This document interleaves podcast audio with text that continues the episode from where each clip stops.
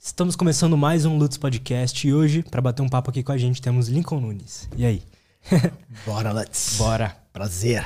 Prazer é todo meu, cara. Mais uma vez, muito obrigado por ter cedido seu tempo aí pra gente bater um papo, trocar uma ideia, entender mais sobre mente, sobre performance e conhecer a sua história também. Então, cara, claro. antes de tudo, me explica um pouco o que, que é isso de ser um preparador mental esportivo, como tá lá no seu Instagram. E me conta um pouco, é diferente de coach? Como é que é? Legal. Bom, prazer, cara. É uma honra estar aqui. Antes de eu aceitar o convite, dei uma olhada no teu conteúdo, né? O pessoal que você é, entrevistou, que teve aqui no teu podcast. Conteúdo muito bom, cara. É, conteúdo, assim, de bastante evolução. Traz só casca grossa aqui, né? A gente fala no jiu-jitsu, né? Uhum. Casca grossa. E para mim é um prazer, tá? É, e sim, cara. Existe uma diferença entre o que eu faço e o coach, né? O coaching, digamos, a metodologia, né? E para eu poder explicar isso melhor para você, eu gosto sempre de pegar uma linha que faz muito sentido, tá?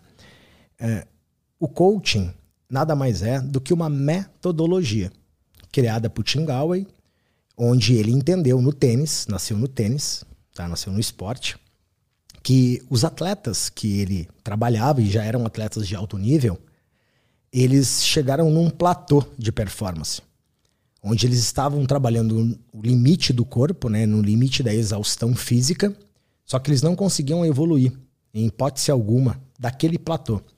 Então Tim, ele entendeu que ele precisava mudar o viés, precisava mudar a forma de trabalhar com esses atletas. Então ele começou a buscar outros recursos que não fosse levar o corpo ao limite da exaustão, como por exemplo olhar a forma que os atletas faziam os movimentos e o que os movimentos do tênis faziam com que gerasse, que tipo de pensamento gerava aquele movimento. O que, que ele pensava na hora de fazer determinado movimento. Como, por exemplo, eu não posso errar. Exemplo fictício aqui que eu estou dando para vocês, tá? Mas que faz sentido no contexto que eu da explicação. Eu não posso errar. E aí ele perguntava: o que, que passa na tua cabeça quando você quer fazer este movimento e esse movimento não sai da forma que você gostaria? Eu não posso errar. Vamos mudar a forma, eu estou resumindo o máximo aqui, tá? Vamos mudar a forma de, de pensar. Vamos começar a pensar que você tem que acertar, tirar do negativo e vamos colocar no positivo, porque você está preparado para poder fazer o seu melhor. E essas simples mudanças de pensamento, de comportamento, essas mudanças mentais, né, de mentalidade, de mindset, começou a fazer com que eles evoluíssem degrau por degrau, cada vez mais, saindo daquele platô. Então ali nasceu o coaching, uma metodologia onde basicamente o coach que pratica o coaching, ele tem que extrair do seu cliente o melhor dele através de perguntas extremamente efetivas, objetivas, que fazem com que o, o coach, que seria o cliente, entendesse que as respostas estão dentro dele. E, de uma certa forma, é muito verdade. Muito daquilo que a gente deseja conquistar e ainda não conquistou é, está dentro da gente, só que a gente não consegue acessar sozinho essas respostas. Então, dentro do que a gente aprende no coaching, é, é diferente de mentoria, né? O mentor, ele direciona, o mentor, ele pega a experiência dele daquele negócio XYZ e fala: olha, esse caminho aqui não vai dar certo. Eu já fui por aqui. Eu te aconselho a ir por este caminho, que é o que mais faz sentido para aquilo que você está querendo. Então, o mentor, ele dá mais pitaco, o mentor, ele direciona mais, o mentor mostra a experiência dele naquela determinada área. Então, o mentor acaba meio que direcionando mais, falando o que a pessoa vai fazer. No coaching, a gente aprende que isso não pode ser feito. O coaching raiz mesmo, né? Uhum. Que até algumas escolas defendem ele de uma certa forma meio que, tipo assim, muito, tipo, militar, sabe? Deus o livre tu fazer uma pergunta. Desculpa, pergunta não. Deus o livre tu fazer uma orientação, mesmo sabendo que o cliente tem que fazer aquilo, você não pode fazer isso. Você tem que fazer com que, com as suas perguntas, com a forma que você direciona a sessão, o cliente entender que este é o melhor caminho. Então, o coaching, você tem que seguir a metodologia do coaching. Assim como um psicólogo acaba seguindo o que ele aprendeu na faculdade de psicologia. Uhum. Assim como um filósofo, ele tem que seguir a base filosófica. E ele tem várias linhas dentro da filosofia para ele seguir. Então, o coaching nada mais é do que uma metodologia. Só que dentro da alta performance esportiva, daquilo que eu acredito como verdade absoluta, e não é que eu estou certo, mas é a minha experiência que mostra que este é o melhor caminho. E muitas vezes a gente pensa que tem uma verdade absoluta sobre algo e na prática você vai perceber que as coisas não são bem assim. Então, o coaching segue uma metodologia e eu não sigo nenhuma doutrina, eu não sigo nenhuma metodologia especificamente. Porque eu entendi, dentro da minha experiência, que se eu seguisse apenas a metodologia do coaching, eu seria um profissional muito limitado. Talvez isso não aconteceria se eu trabalhasse numa outra área, com outros clientes que eu não atendo hoje. Porque com os clientes que eu atendo, eu testei fazer só coaching. Não deu certo. Eu testei seguir uma única metodologia, só hipnose. Não deu certo. Eu, segui, eu procurei seguir só PNL. Não deu certo. O que, que eu quero dizer não deu certo? Eu entendi que eu ainda estava limitado. E quando a gente está falando de atender os melhores e maiores atletas de alto rendimento do mundo da atualidade, especificamente mais do futebol, porque hoje 99,9% dos meus clientes são do futebol. Tem dois clientes só que eu atendo que não são do futebol, o restante é tudo futebol. Eu acabei fazendo uma migração natural ao longo da minha carreira, por vários motivos que a gente pode conversar depois aqui, por que eu acabei indo para o futebol. Quando a gente está falando deste mercado, eu entendi que eu precisava ter mais recursos do que uma única metodologia, uma única. Uh, sei lá, algum, algum único ensinamento, digamos assim, alguma única estratégia. Não tinha como. Eu Entendo. seria atropelado pelos atletas que eu atendo. E eu percebi isso porque este feedback não veio de mim, veio dos meus próprios atletas. Eu cansei de chegar com vários atletas, na época que eu trabalhava muito forte com atletas do UFC e alguns atletas do alto nível do futebol, onde eles sentam na minha frente e falam: Você é o quarto que eu vou dar uma chance. Eu Caralho. sei que eu preciso de um cara como você. Só que eu não consigo passar da primeira sessão com os profissionais que sentam na minha frente. E por que você acha isso? Porque quando você segue uma única doutrina, quando você segue um único tipo de ensinamento, muitos profissionais, não são todos, tá? Mas eu digo muitos profissionais, eles estão mais apegados no seu próprio umbigo e no seu próprio ego do que resolver o problema do seu cliente.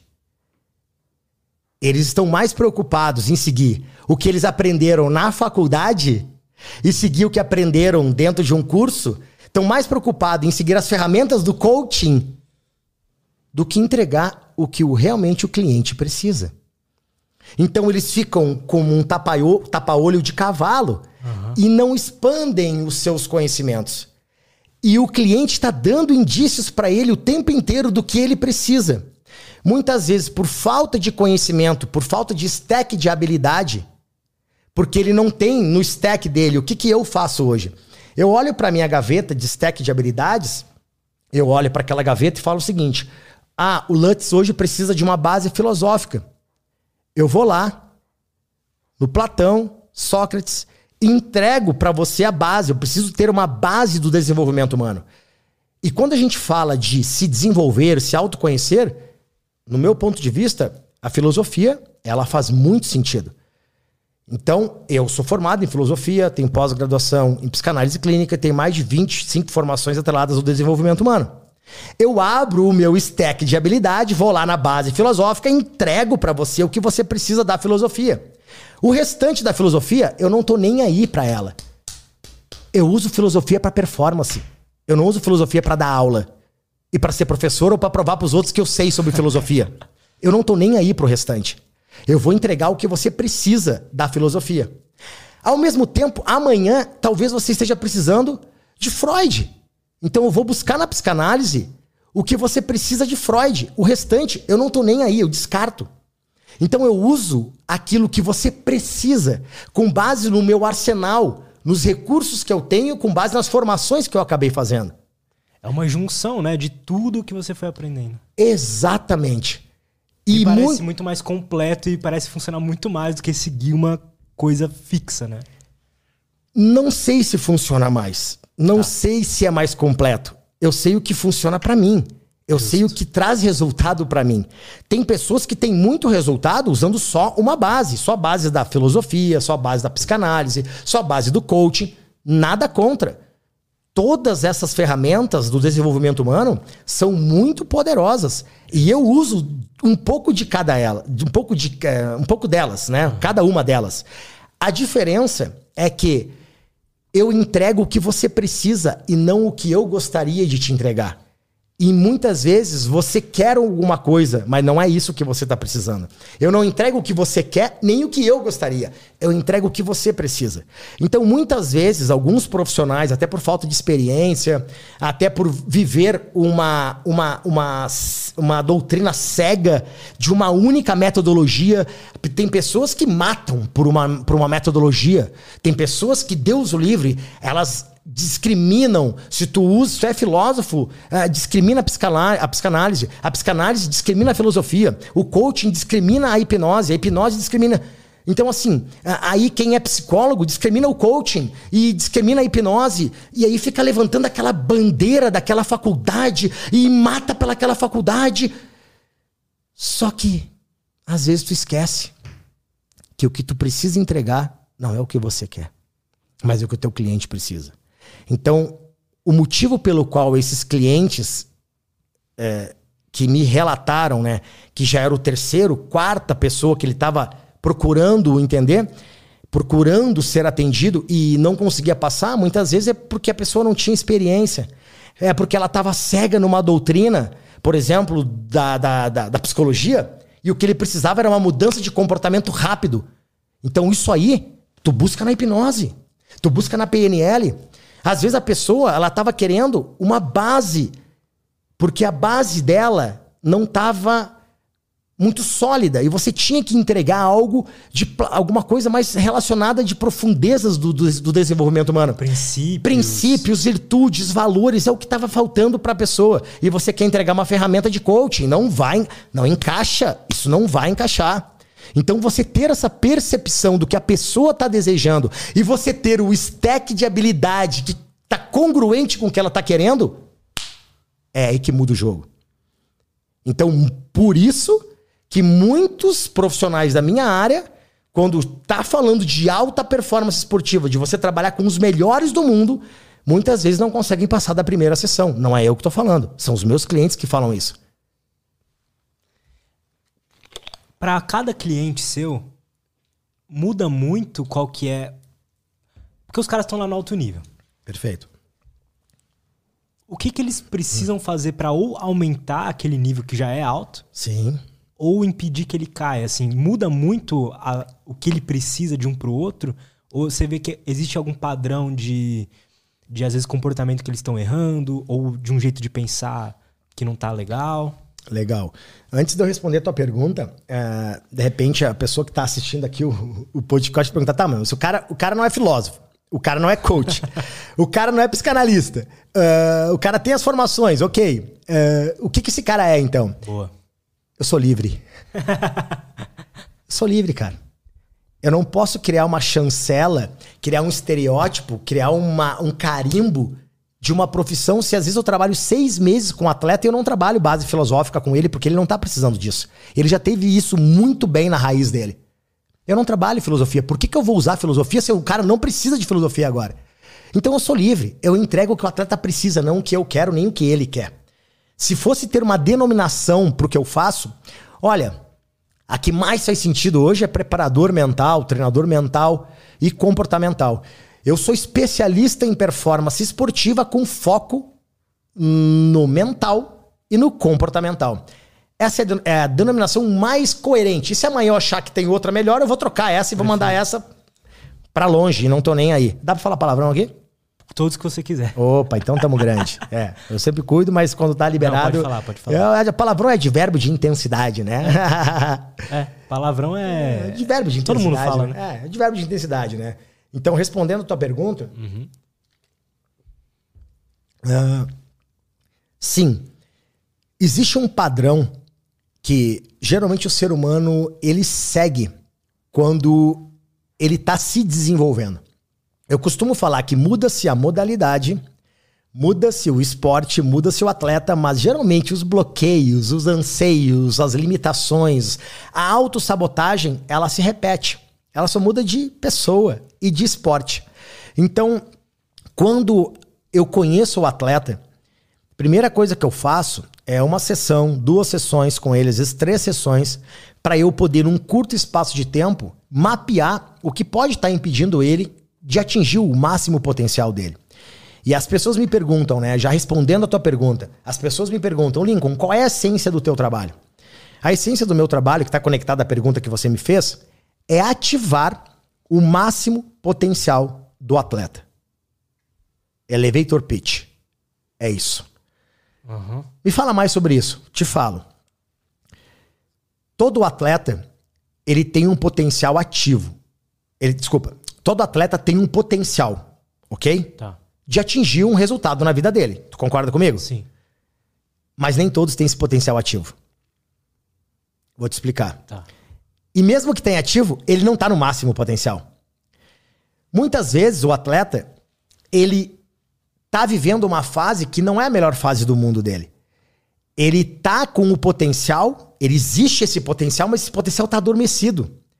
Pode ser um atleta que ainda não chegou num, num patamar de elite. É um atleta que tá se encaminhando para chegar lá, um atleta que tu olha, nossa, esse cara tem tudo para explodir.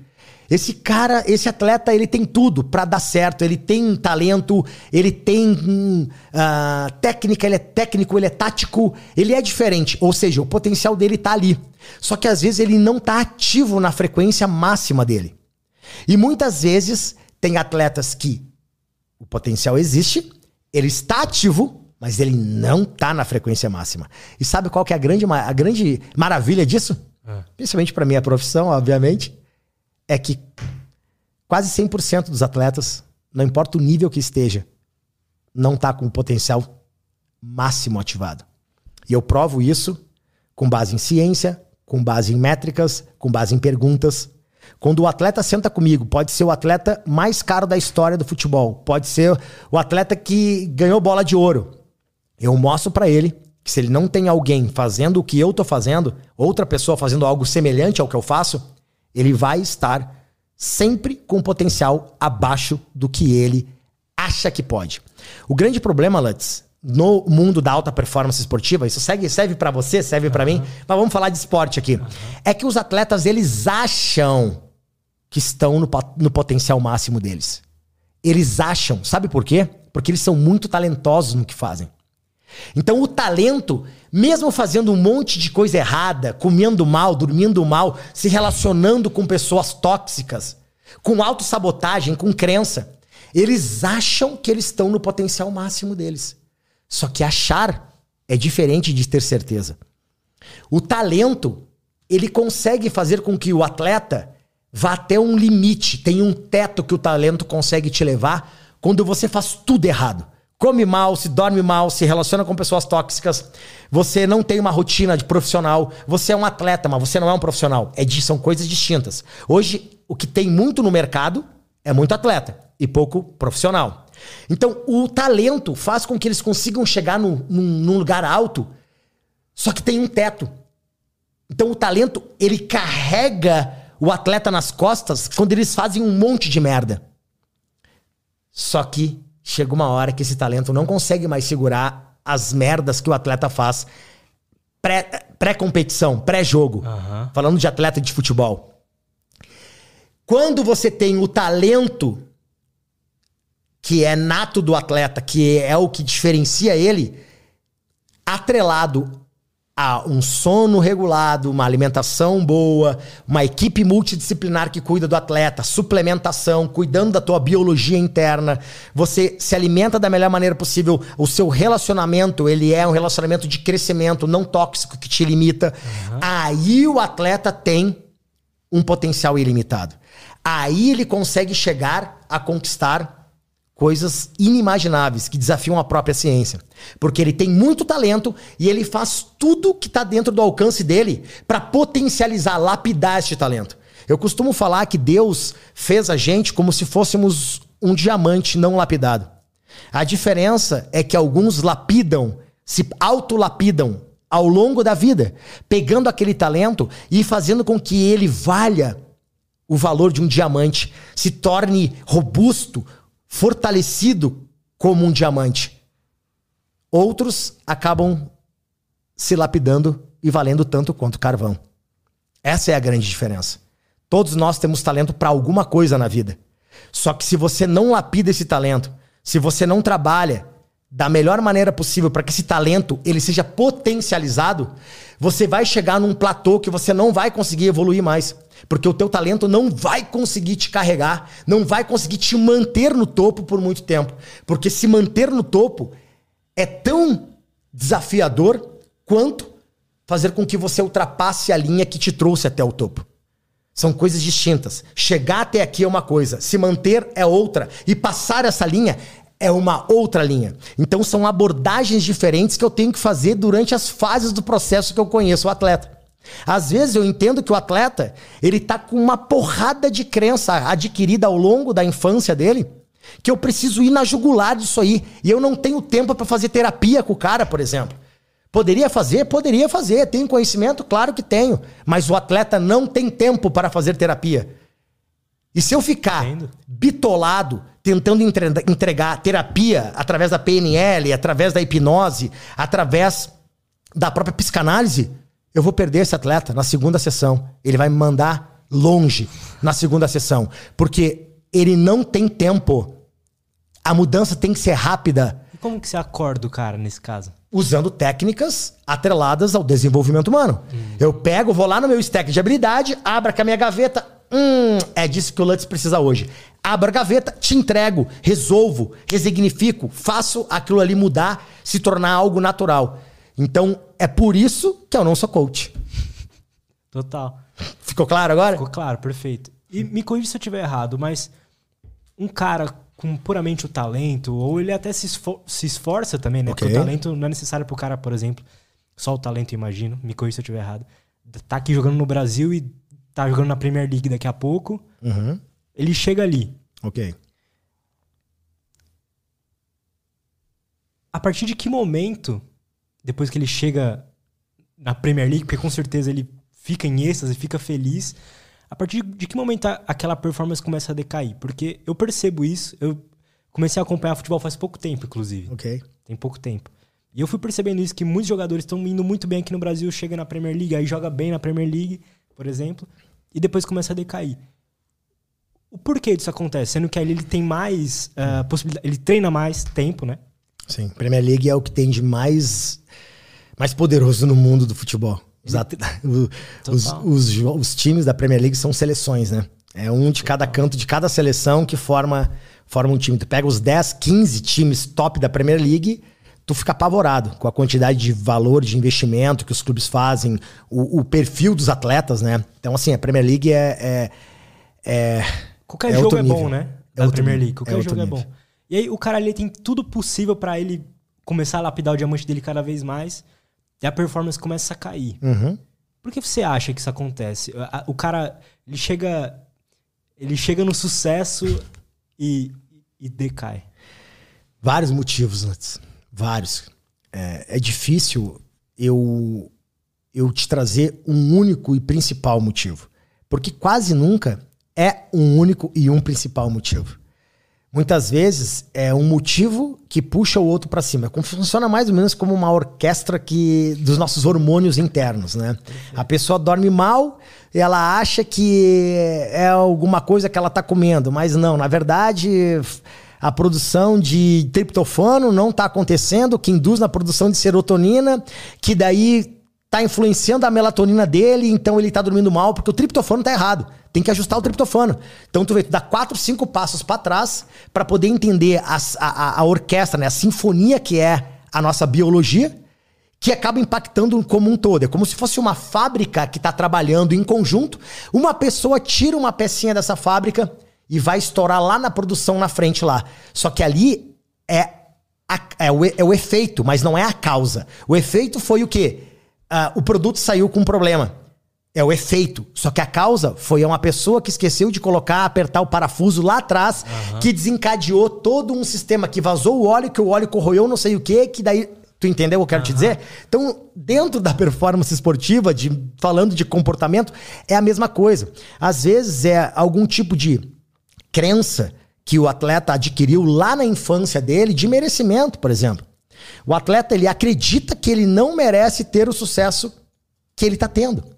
Por quê? Porque ele vem de uma família que o pai dizia que sucesso é só para o colega do lado, uhum. que o sucesso não é para ele. Se tu não treinar duro e essas coisas não derem certo, você nunca vai conseguir ser alguém na vida. Se porventura você não fizer 100% certo, o sucesso não é para você. Aquela história que dinheiro não dá em árvore. É, aquela, aquele tipo de, de informação que nossos pais muitas vezes fazem é, por amor, mas fazer por amor não quer dizer que está fazendo certo. Então, às vezes é algo muito mais profundo que o atleta não consegue identificar sozinho. Um atleta, muitas vezes, ele tem um, um, uma, certa, uma certa explosão no Brasil. Quando ele vai para a Europa, ele perde o propósito dele. Ele simplesmente ele jogava para dar uma vida boa para a família e ele colocou o dinheiro como objeto principal dessa mudança. Quando ele conquistou o dinheiro, ele simplesmente não sabe mais pelo qual vale a pena fazer o que tem que ser feito. O colocar o dinheiro como um propósito, eu não vejo como um problema. O problema é tu colocar o dinheiro como um fim. Ele pode ser um meio, mas desde que não seja usado da maneira errada. Isso cabe a mim ajudar, identificar. Não tem nada de errado quando o atleta quer sucesso, dinheiro, fama, mulher, seguidor. Quando ele quer prosperar, para ter carro, casa, jogar dinheiro para fora, não tem problema. Isso pode ser um motivador real que vai fazer ele conquistar o que ele deseja. O problema é quando ele é o único motivador. Porque vai chegar um momento que ele vai conquistar isso. E aí ele vai se sentir vazio quando isso acontecer. Interessante, né? Então, esse é um dos motivos pelo qual, na verdade é o segundo, já falei da crença antes. Às vezes ele acha que não merece aquele sucesso que ele tá tendo, porque ele se vê num time, sei lá, de Série A do brasileiro e ele acredita que isso ali ainda não é algo muito grande. E quando ele tem uma explosão meteórica para uma La Liga, uh, ou para uma Premier League, ou algum outro clube até de um nome muito expressivo, ele entende que ele não merece aquilo. Então ele é um atleta que tem na identidade dele, o ser dele, aquilo que tem de mais profundo, que é a nossa identidade, não é a identidade que faz com que você dê carteiraço e passe para lá e para cá. É a identidade do teu ser, do teu eu. Essa identidade, muitas vezes, ela tá muito bem preenchida. Porque você sabe que você é um atleta muito foda. Na sua essência, você sabe que você é um atleta muito, muito foda. E quando a gente sobe para a crença de capacidade, você sabe que você é capaz de fazer o que tem que ser feito para conquistar o que você deseja. Só que quando tu sobe para a crença de merecimento, que é aquela crença que está conectada né, ao comportamento do merecer ter, você dá um volta para trás. Quando você está próximo de explodir, você está dois, três passos para trás. Porque você, no fundo, no fundo, acredita que não merece esse sucesso que está tendo. Por conta de quê? Vários motivos. Uhum. Crenças, autossabotagem e uma porrada de uh, mentiras que você conta para você mesmo. Que hoje se, se criou uma conexão neural ali tão forte que você não consegue mais ver aquilo. Faz parte de você, mesmo que seja de forma inconsciente. Então, eu te falei aqui dois motivos: perda de propósito, uh, crença, autossabotagem, não estar preparado para a cultura do local, não ter uma base familiar sólida também. Já tô falando mais dois motivos aqui. E é uma coisa, tipo, simples, né? Mas às vezes o cara joga, tá jogando num time da Alemanha, só tem alemão, sei lá. Não tem muitos amigos. Não domina a língua nativa, não domina o inglês, que é a língua universal, não domina o espanhol, não tem amigos no local, não tem uma base familiar sólida, ele está lá sozinho. E é o que acontece na maioria das vezes. O cara não consegue se comunicar. A comida, ele não consegue se adaptar. A cultura é completamente diferente. Tem atletas que jogam menos 10 graus, por exemplo, quando vão para a Rússia. Estou dando um exemplo. Até mesmo na Europa agora. Eu peguei lá neve agora enquanto eu estava lá. Cheguei hoje de Londres e peguei dois, três dias de neve lá. Como é que tu joga com os pés congelando? Então são várias, várias situações que vão se conectando e no somar essa conta fica muito cara. E aí o atleta não está preparado mentalmente para conseguir performar. Não se discute sobre técnica e tática, afinal ele foi transacionado para aquele clube. Então, ele está preparado tecnicamente para desempenhar o melhor futebol. Só que se ele não estiver preparado mentalmente e os comportamentos dele ao longo do dia não foram congruentes com o talento dele, ele pode vir a sucumbir à pressão, à saudade, à cultura, a várias outras coisas. Então tu imagina se uma dessas situações já é o suficiente para fazer com que o atleta não consiga ficar um, dois meses performando em alto nível, tu imagina uma série de informações, tudo dentro de um saco. É como se você pegasse um saco preto e cada problema você colocasse dentro do saco. Um problema pode até ser que não te abale, você consiga levar, mas vai ficando tanto problema dentro daquele saco, e o saco vai ficando tão pesado que chega uma hora que você não consegue carregar o saco. E qual princípio você diria assim de. Pode ser de filosofia, pode ser, enfim, do que você quiser que ajuda uma pessoa a carregar um saco desse, sabe? Porque o cara sai daqui, tá jogando na Rússia, por exemplo. Uhum. É, ele não pode simplesmente desistir, né? Ele tem que. Imagina. Geralmente eles não desistem. Geralmente eles vão até o limite que der. Eles são pessoas, é, até por toda a questão cultural, né? De que o atleta, ele não pode pedir ajuda. Quem tem é, um, um, preparador mental tá com um problema na mente, né? Isso tá caindo muito hoje, tá, Lutz? Hoje, é, o cenário tá diferente. Os atletas estão entendendo cada vez mais que o preparo mental e o comportamental, ele é tão importante quanto o físico. Algumas pessoas defendem até que é mais importante do que o físico. É, eu acredito que é tão importante quanto o físico. Não adianta você ter um corpo numa potência máxima com a mente quebrada. É fácil de entender, não precisa ter mais de um neurônio para entender isso. Quem é que comanda os movimentos? Lutz, levanta o braço direito, por favor. Quem levantou o braço? O corpo? Quem mandou o braço ser levantado? O cérebro. É óbvio. É uma questão simples de ser entendida. Mas existia todo o estereótipo de quem precisa de um psicólogo, de um preparador mental, um, um, treinador mental é uma pessoa que tem problemas mentais, né? O cara tá quebrado mentalmente. E o atleta tem muito isso. Eu não vou deixar ninguém entrar na minha cabeça. Não, não, não, não. Na minha cabeça ninguém entra. Esse atleta, ele. É, eu, eu entendo o, o fato deles pensarem assim. É, é fácil de entender por que, que os atletas pensam que o trabalho mental não é importante. Eu vou te fazer uma pergunta, cara. Uhum. Tu consegue dirigir um carro da Stock Car agora, se eu te colocar na frente dele? Não. Tu consegue falar japonês agora? Não. Por que que tu não consegue? Porque eu não aprendi. Tu não pode entregar para os outros o que não tem dentro de você, meu irmão. Os atletas não entendem a importância do trabalho mental porque eles sequer têm o conhecimento do que isso é capaz de fazer por eles. Então eu entendo, entendo. eu entendo o fato deles pensarem que preparar a mente e mudar comportamentos, trabalhar comportamentos, que uma coisa é tu trabalhar emoções, mental. Outra coisa são teus comportamentos do teu dia a dia que vão acabar influenciando no seu mental. Uma coisa está conectada à outra.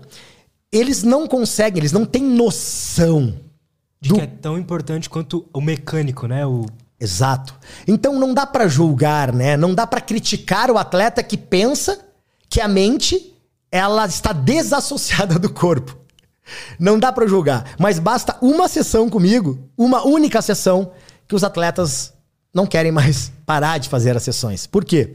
Porque eu consigo de uma forma muito rápida mostrar de forma é, científica que eu uso muito a ciência no meu método. Eu tenho um método que eu desenvolvi, que se chama Método Atleta de Elite.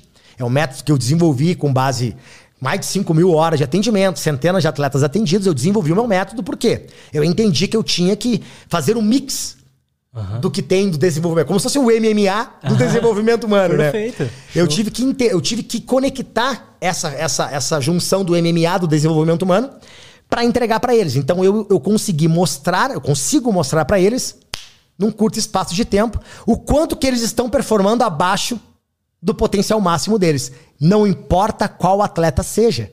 Pode ser um atleta lesionado fisicamente, um atleta que não está lesionado fisicamente, mas está com uma lesão mental, porque também existe a lesão mental. Eles acham que não, mas sim tem a lesão mental. E também tem o terceiro grupo de atleta do futebol que eu trabalho, que é aquele que já está performando em alto nível.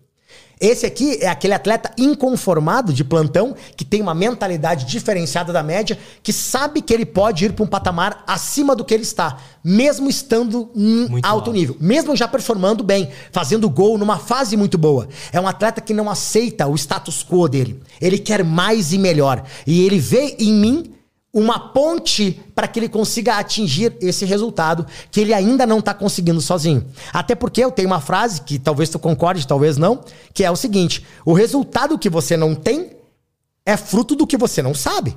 Porque se você já soubesse, você já teria.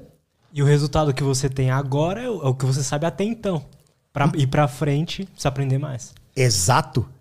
Porque senão tu já estaria nesse resultado acima que você está desejando, tá, tá desejando. Perfeito. Se tu não, por que que tu não montou o teu estúdio aqui antes? Porque tu não sabia como montar. Tu não botou energia nisso. Quando tu colocou energia, tu começou a aprender como montar. Logo depois, o negócio nasceu.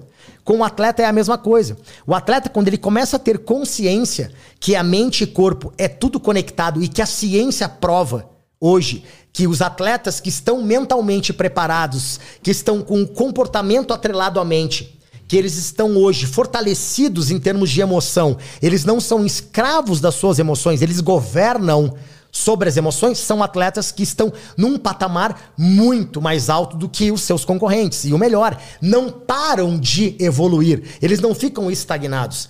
Hoje, Tu vê casos como Gabriel Medina, Simone Biles, eles estão hoje jogando a merda no ventilador e mostrando a importância do trabalho mental. Eles estão mostrando o que, que um, a negligência no mental é capaz de fazer, mesmo com atletas que são considerados super-humanos. Só que, na verdade, antes de ser um super-humano, o que, que tem ali? Um ser humano. Uhum. E chega uma hora, Lutz, que essa conta chega. O que acontece é que esses atletas eles vão carregando um fardo gigantesco. Eles vão aguentando a pressão, eles vão eles encontram uma forma de cada vez mais elevar o seu nível máximo de excelência. Só que isso tem um preço.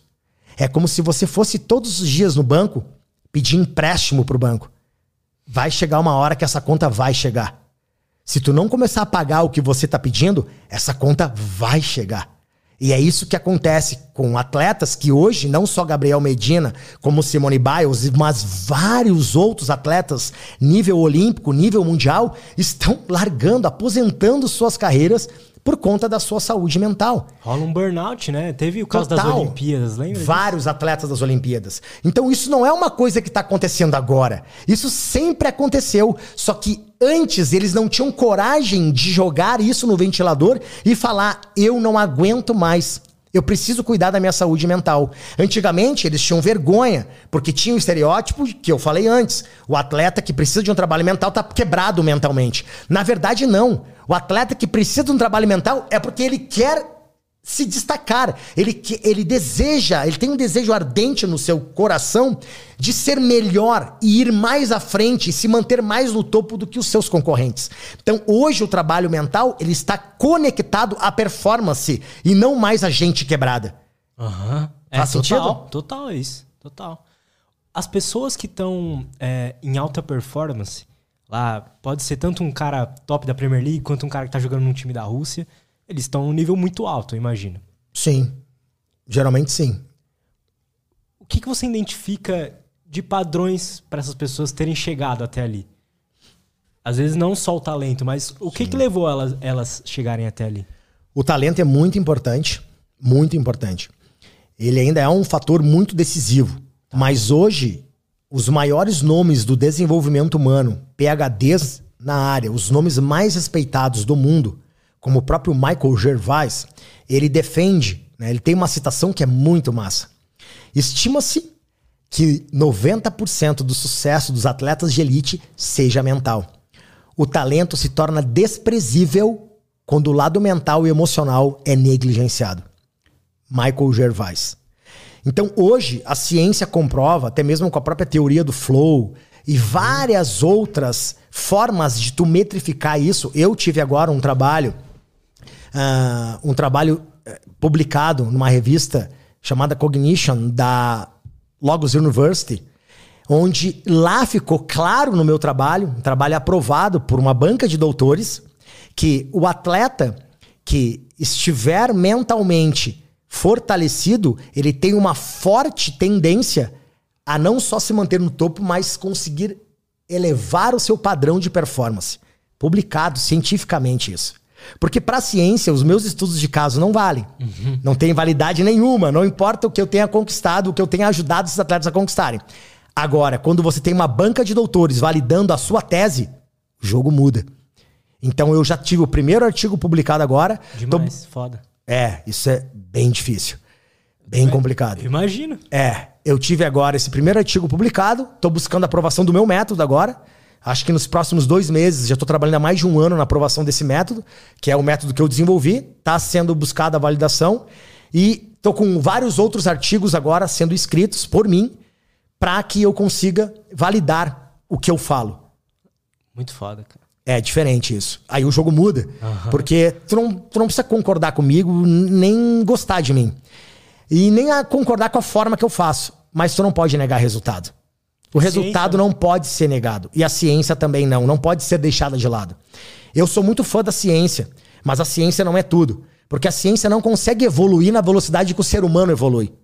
Por mais que eu seja um cara apaixonado por colocar ciência naquilo que eu faço, se eu ficar doutrinado e cego pela ciência, eu começo a colocar minha performance e o meu cliente para baixo. Por quê? Porque eu tenho que levar em consideração a minha experiência. Eu tenho que levar em consideração é aquilo que eu sei que dá certo. Ah, mas a ciência não defende isso. Eu não tô nem aí pra ciência, cara. Eu não me importo com a ciência, o que me importa é o resultado. O resultado vai ser atingido? Sim. Então eu não tô nem aí pra ciência. Se a ciência me ajudar, ótimo. Se ela for me atrapalhar, tchau, ciência. Eu não quero saber de você. Então, esse é o grande lance que muitas pessoas acabam não conseguindo enxergar. E eu vejo isso como uma coisa natural. Muitas pessoas, elas se apegam novamente à metodologia, a uma bandeira. A uma bandeira, cara. Eles estão mais preocupados em levantar a bandeira da sua instituição, da forma que ela faz, do que preocupado com o seu próprio cliente. Perfeito. Cara, quais são os princípios que alguém pode seguir quando ele tem que enfrentar muita merda. Porque imagino, o cara tá lá no alto nível jogando na Premier League. Não é fácil você se manter ali, assim, até fisicamente falando, você tem que treinar muito, você tem que acordar cedo, tem que se alimentar bem. E aquilo é, são desafios, né, pra uma Sim. pessoa. Ou, por exemplo, um cara que tá jogando lá na Rússia, o frio, não falar a língua, são vários desafios. Uhum. O que, que você passaria para esses caras, para eles entenderem que, calma, vale a pena tudo isso, sabe? Perfeito. O que, que a ciência fala hoje, Lutz? A ciência fala hoje que quanto mais ele estiver conectado com um propósito profundo, isso até é uma, um conceito trazido por um, um psiquiatra de Harvard, Dr. Serene Pillay, ele traz esse conceito do propósito profundo, onde você, quando quer conquistar algo, você não atrela esse teu sonho, né, essa tua, esse teu objeto de desejo a algo superficial, como por exemplo, dinheiro, mulheres, seguidores, fama, carro, casa. Uh, existem, né, algumas. Uh, na verdade, eu estava numa palestra uma vez e eu vi uma citação que eu não consegui tirar print e acabei perdendo e não achei essa pesquisa, mas foi colocado numa palestra por um pesquisador uma vez que quando você compra um carro novo, você consegue ter o prazer do carro novo por três meses no máximo. Depois de três meses, tu não sabe a diferença entre o teu carro novo e um carro, uma fumbica velha. Tu se torna aquilo natural entrar naquele carro que você não se torna mais feliz depois de três meses. E esse mesmo palestrante que eu estava participando do evento mostrou uma outra pesquisa depois que uma casa é um ano. Depois de um ano, tu não consegue mais discernir se aquela casa te deixa mais feliz ou não. Então. Interessante. É interessante.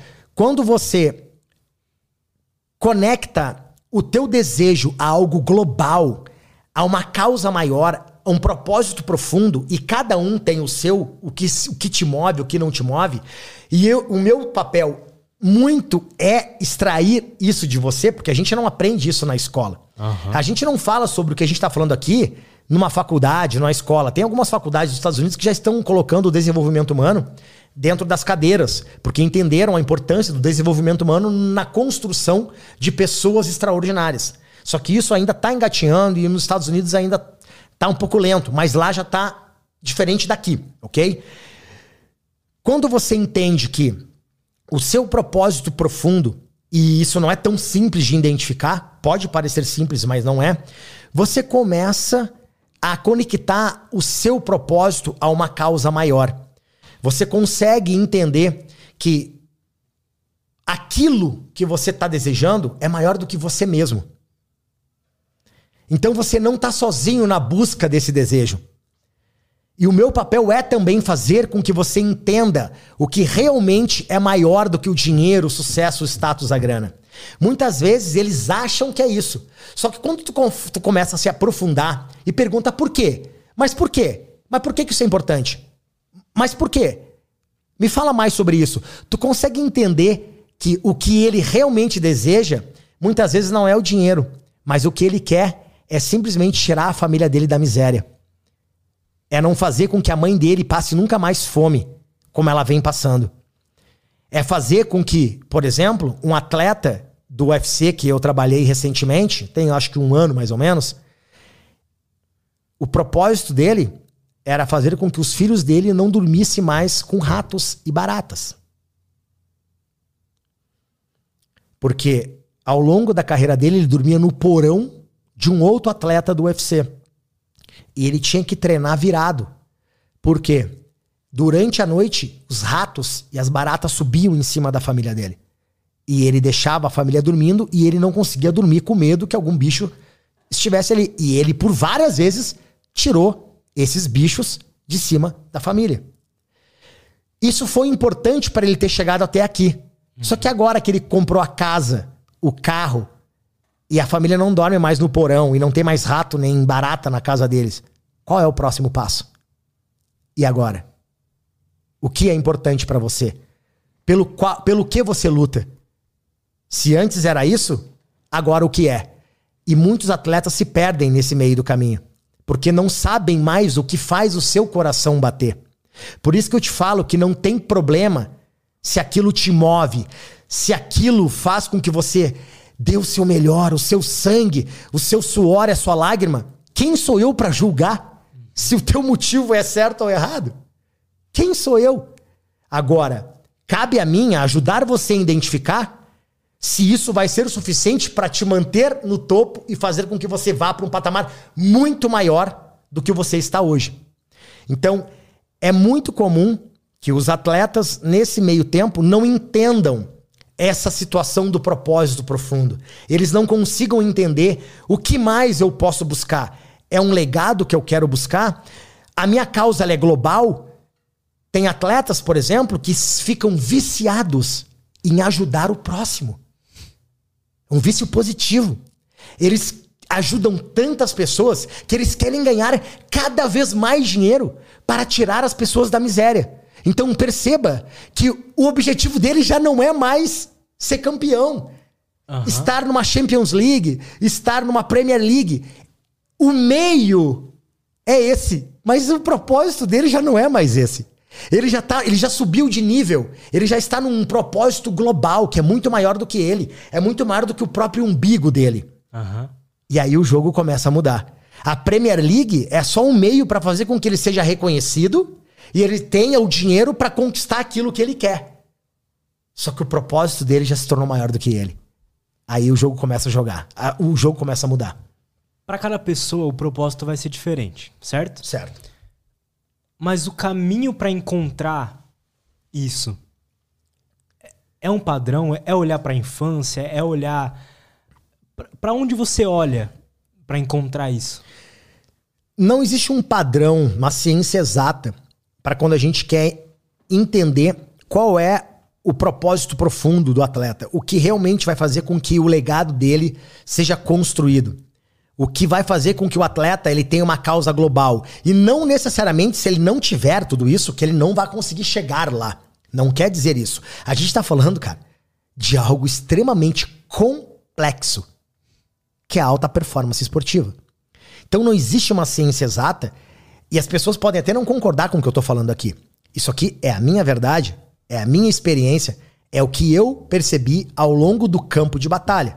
Porque uma coisa é teoria, outra coisa é campo de batalha.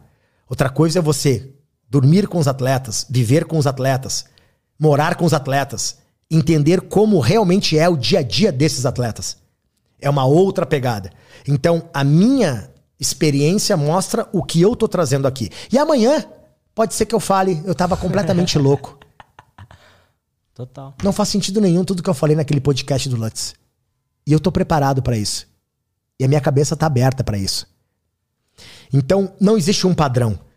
A gente, claro, consegue ter indícios do que pode ser feito com base no, na tua cultura, com base na tua uh, base familiar, com base no seu momento atual, com base na sua infância, com base na sua vida como um todo. Então eu vou perguntando, eu vou extraindo, tu vai conversando comigo e conforme as sessões vão se aprofundando, eu vou tendo uma noção do que realmente é importante para você. E às vezes tu acha que isso é importante, só que na verdade aquilo dali é até mesmo às vezes uma proteção do teu cérebro que tá te protegendo de alguma coisa lá na frente. Então você quer ir por este caminho, mas ali tem uma questão biológica, muitas vezes, que está acontecendo, que você não sabe, que eu.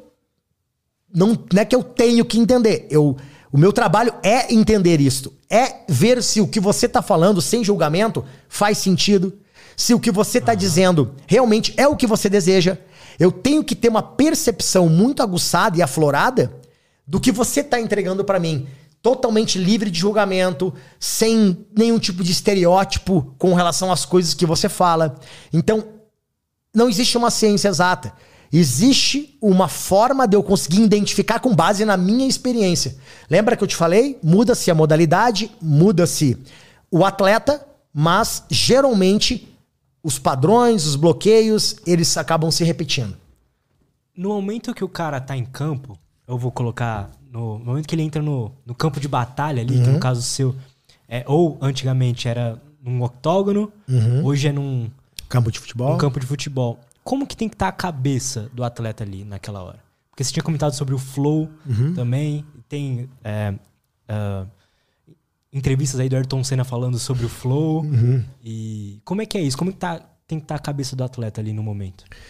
ela tem que estar tá com o menor ruído possível. Quando a gente fala, assim, não cientificamente, tá? Mas, é, sei lá, é, no coloquial mesmo aqui, sabe? No português, português do dia a dia, o que, que é performance? É potencial menos ruído. Ponto. Simples. Potencial menos ruído. O atleta tem um potencial de chegar e destruir nesse jogo da Premier League hoje. Tu concorda comigo? Uhum qual é o ruído que ele tem hoje que pode impedir ele de chegar no potencial máximo dentro desse jogo. Esse é o grande lance. Então, o meu papel, ele faz com que o atleta ele diminua o máximo de ruído possível para que ele possa atingir o máximo potencial possível. Muitas vezes o atleta está passando por uma dificuldade num relacionamento. Ele acabou brigando com a namorada, acabou se discutindo uh, com os pais, com a mãe. A relação dele na base familiar não tá boa. Existe uma forte tendência de, se ele não souber bloquear este sentimento, de levar isso para dentro de campo. Nós somos seres humanos. Nós somos abalados pelo que acontece a nós, o que falam para a gente. É natural isso. O grande lance é qual é o tempo e a, e a intensidade e a duração deste abalo.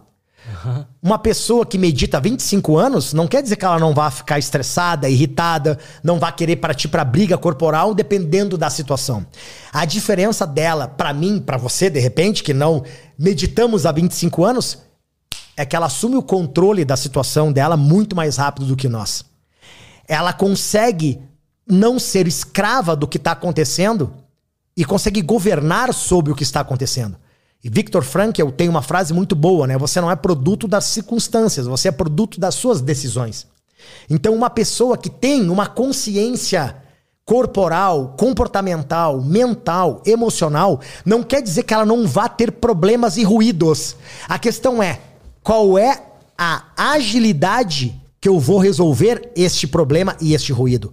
Qual é a forma que eu vou resolver isto, isto, para que isto não me abale no momento de decisão. A gente não consegue simplesmente bloquear as emoções.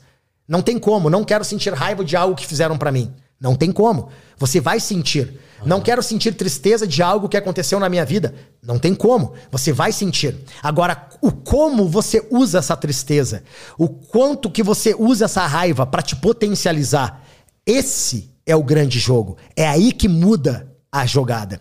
Então, muitos atletas têm um potencial X para jogar um jogo de alto nível em qualquer campeonato, para no momento de decisão ele colocar o potencial dele para fora. Só que ele tá com tanto ruído que o potencial dele é apagado. Então, o meu Perfeito. papel é diminuir essa quantidade de ruído, para que o atleta consiga estar leve, livre e solto. Ele tem que estar tá leve. Se ele não estiver leve e fluido, independente dos problemas que estão à volta dele, ele vai performar abaixo da média. E qual que é o problema disso? Menos dinheiro no bolso do empresário, menos dinheiro no bolso do atleta. Empresário de futebol, tu não assistiu o meu vídeo ainda que eu tenho no meu canal do YouTube que eu falo para você? Pois é, você tá perdendo dinheiro. Por quê? Porque o empresário ele quer dinheiro na transação do atleta. Ele pode ter vínculo emocional com o atleta às vezes. Pode ser o empresário é o pai do atleta, é o tio do atleta. Só que no fundo, no fundo, o empresário quer dinheiro. Só que se o atleta não está performando em alto nível, se ele está com o potencial dele apagado pela quantidade de ruído, como que funciona? Então, o atleta está deixando de ganhar muito dinheiro, o empresário está deixando de ganhar muito dinheiro e o clube está deixando de ganhar muito dinheiro. Por quê? Porque o potencial do atleta é de valer 10 milhões. Só que eu sei que ele pode valer 50. E o ruído tá tirando os 10 já. Já tá começando a fazer com que ele fique menos os 10 milhões. Então, o meu papel é fazer com que o atleta ele tenha uma jornada onde essa jornada tem que ser cumprida. O Lutz, ele está hoje aqui. No dia. Que dia é hoje? Sei lá.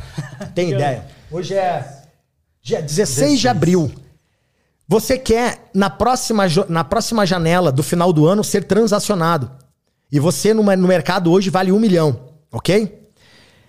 Ah, tu concorda comigo que daqui do dia 16 de abril até o dia 31 de dezembro, vamos supor que fechasse a janela até o dia 31 de dezembro, existe uma série de fatores que podem fazer com que você saia do, do plumo e perca a performance? Tu concorda comigo? Absolutamente. Então, o meu papel é fazer com que você não saia desse rumo. É fazer com que você se saia, você saia, mas você pegue o rumo novamente o mais rápido possível. Porque tem atletas que eles estão indo na linha da transação, quando vai fechar a janela. Só que ele pega uma, uma rota que tira ele de onde ele quer chegar. E ele demora muito tempo para voltar aqui. E esse tempo de demora de retorno, ele perdeu a chance da vida dele de ser transacionado por três vezes mais do que ele poderia valer. Perfeito. Porque teve muito ruído no, ao longo da jornada dele. E não adianta você, atleta, dizer que não tem, porque só o fato de você ser ser humano, você tem ruído. Então não adianta você dizer, mas eu jogo na Premier League. Tá bom, então eu vou te fazer algumas perguntas para você aqui. Você joga na Premier League, você vale 50 milhões de libras. Que legal. Deixa eu te perguntar uma coisa então. Você sabe o que é o flow? Não, provavelmente. Se você falou que sim, você só ouviu falar sobre o flow. Tu sabe o que, que a ciência fala de forma profunda sobre o flow? Tu sabe como ativar o flow rapidamente? Provavelmente a resposta foi não. Foi não. Você sabe quais são as suas crenças que você tem hoje que limitam você de atingir o seu potencial máximo? E se você acha que você não tem nenhuma crença, esse é o maior motivo pelo qual você está errado. Essa é a maior certeza que você tem muitas crenças. O fato de você não identificar algumas crenças e você achar que não tem, é a certeza que você tem algumas e precisam ser trabalhadas. Mais uma pergunta: você sabe o que a ciência fala sobre autossabotagem? Você sabe o que é autossabotagem? Ah, eu já ouvi falar. Legal, tá num outro patamar. Você sabe quais são os seus sabotadores? Tu sabe quais são os teus, Lutz? Sei, fiz terapia. Legal, ótimo. Você sabe como cuidar desses sabotadores, neutralizar os teus sabotadores? Sim. Ótimo. E você? Sabe quais são os seus sabotadores? E sabe como neutralizar? Porque quando eu tô palestrando, eu pergunto, quem sabe o que é autossabotagem? Aí, 80% ah, levanta a mão. Eu pergunto, quem sabe quais são os seus sabotadores? Fica só 20%. Quando eu pergunto, você sabe neutralizar os seus sabotadores? Não fica ninguém. Porque, Porque são técnicas, né, que você aprende.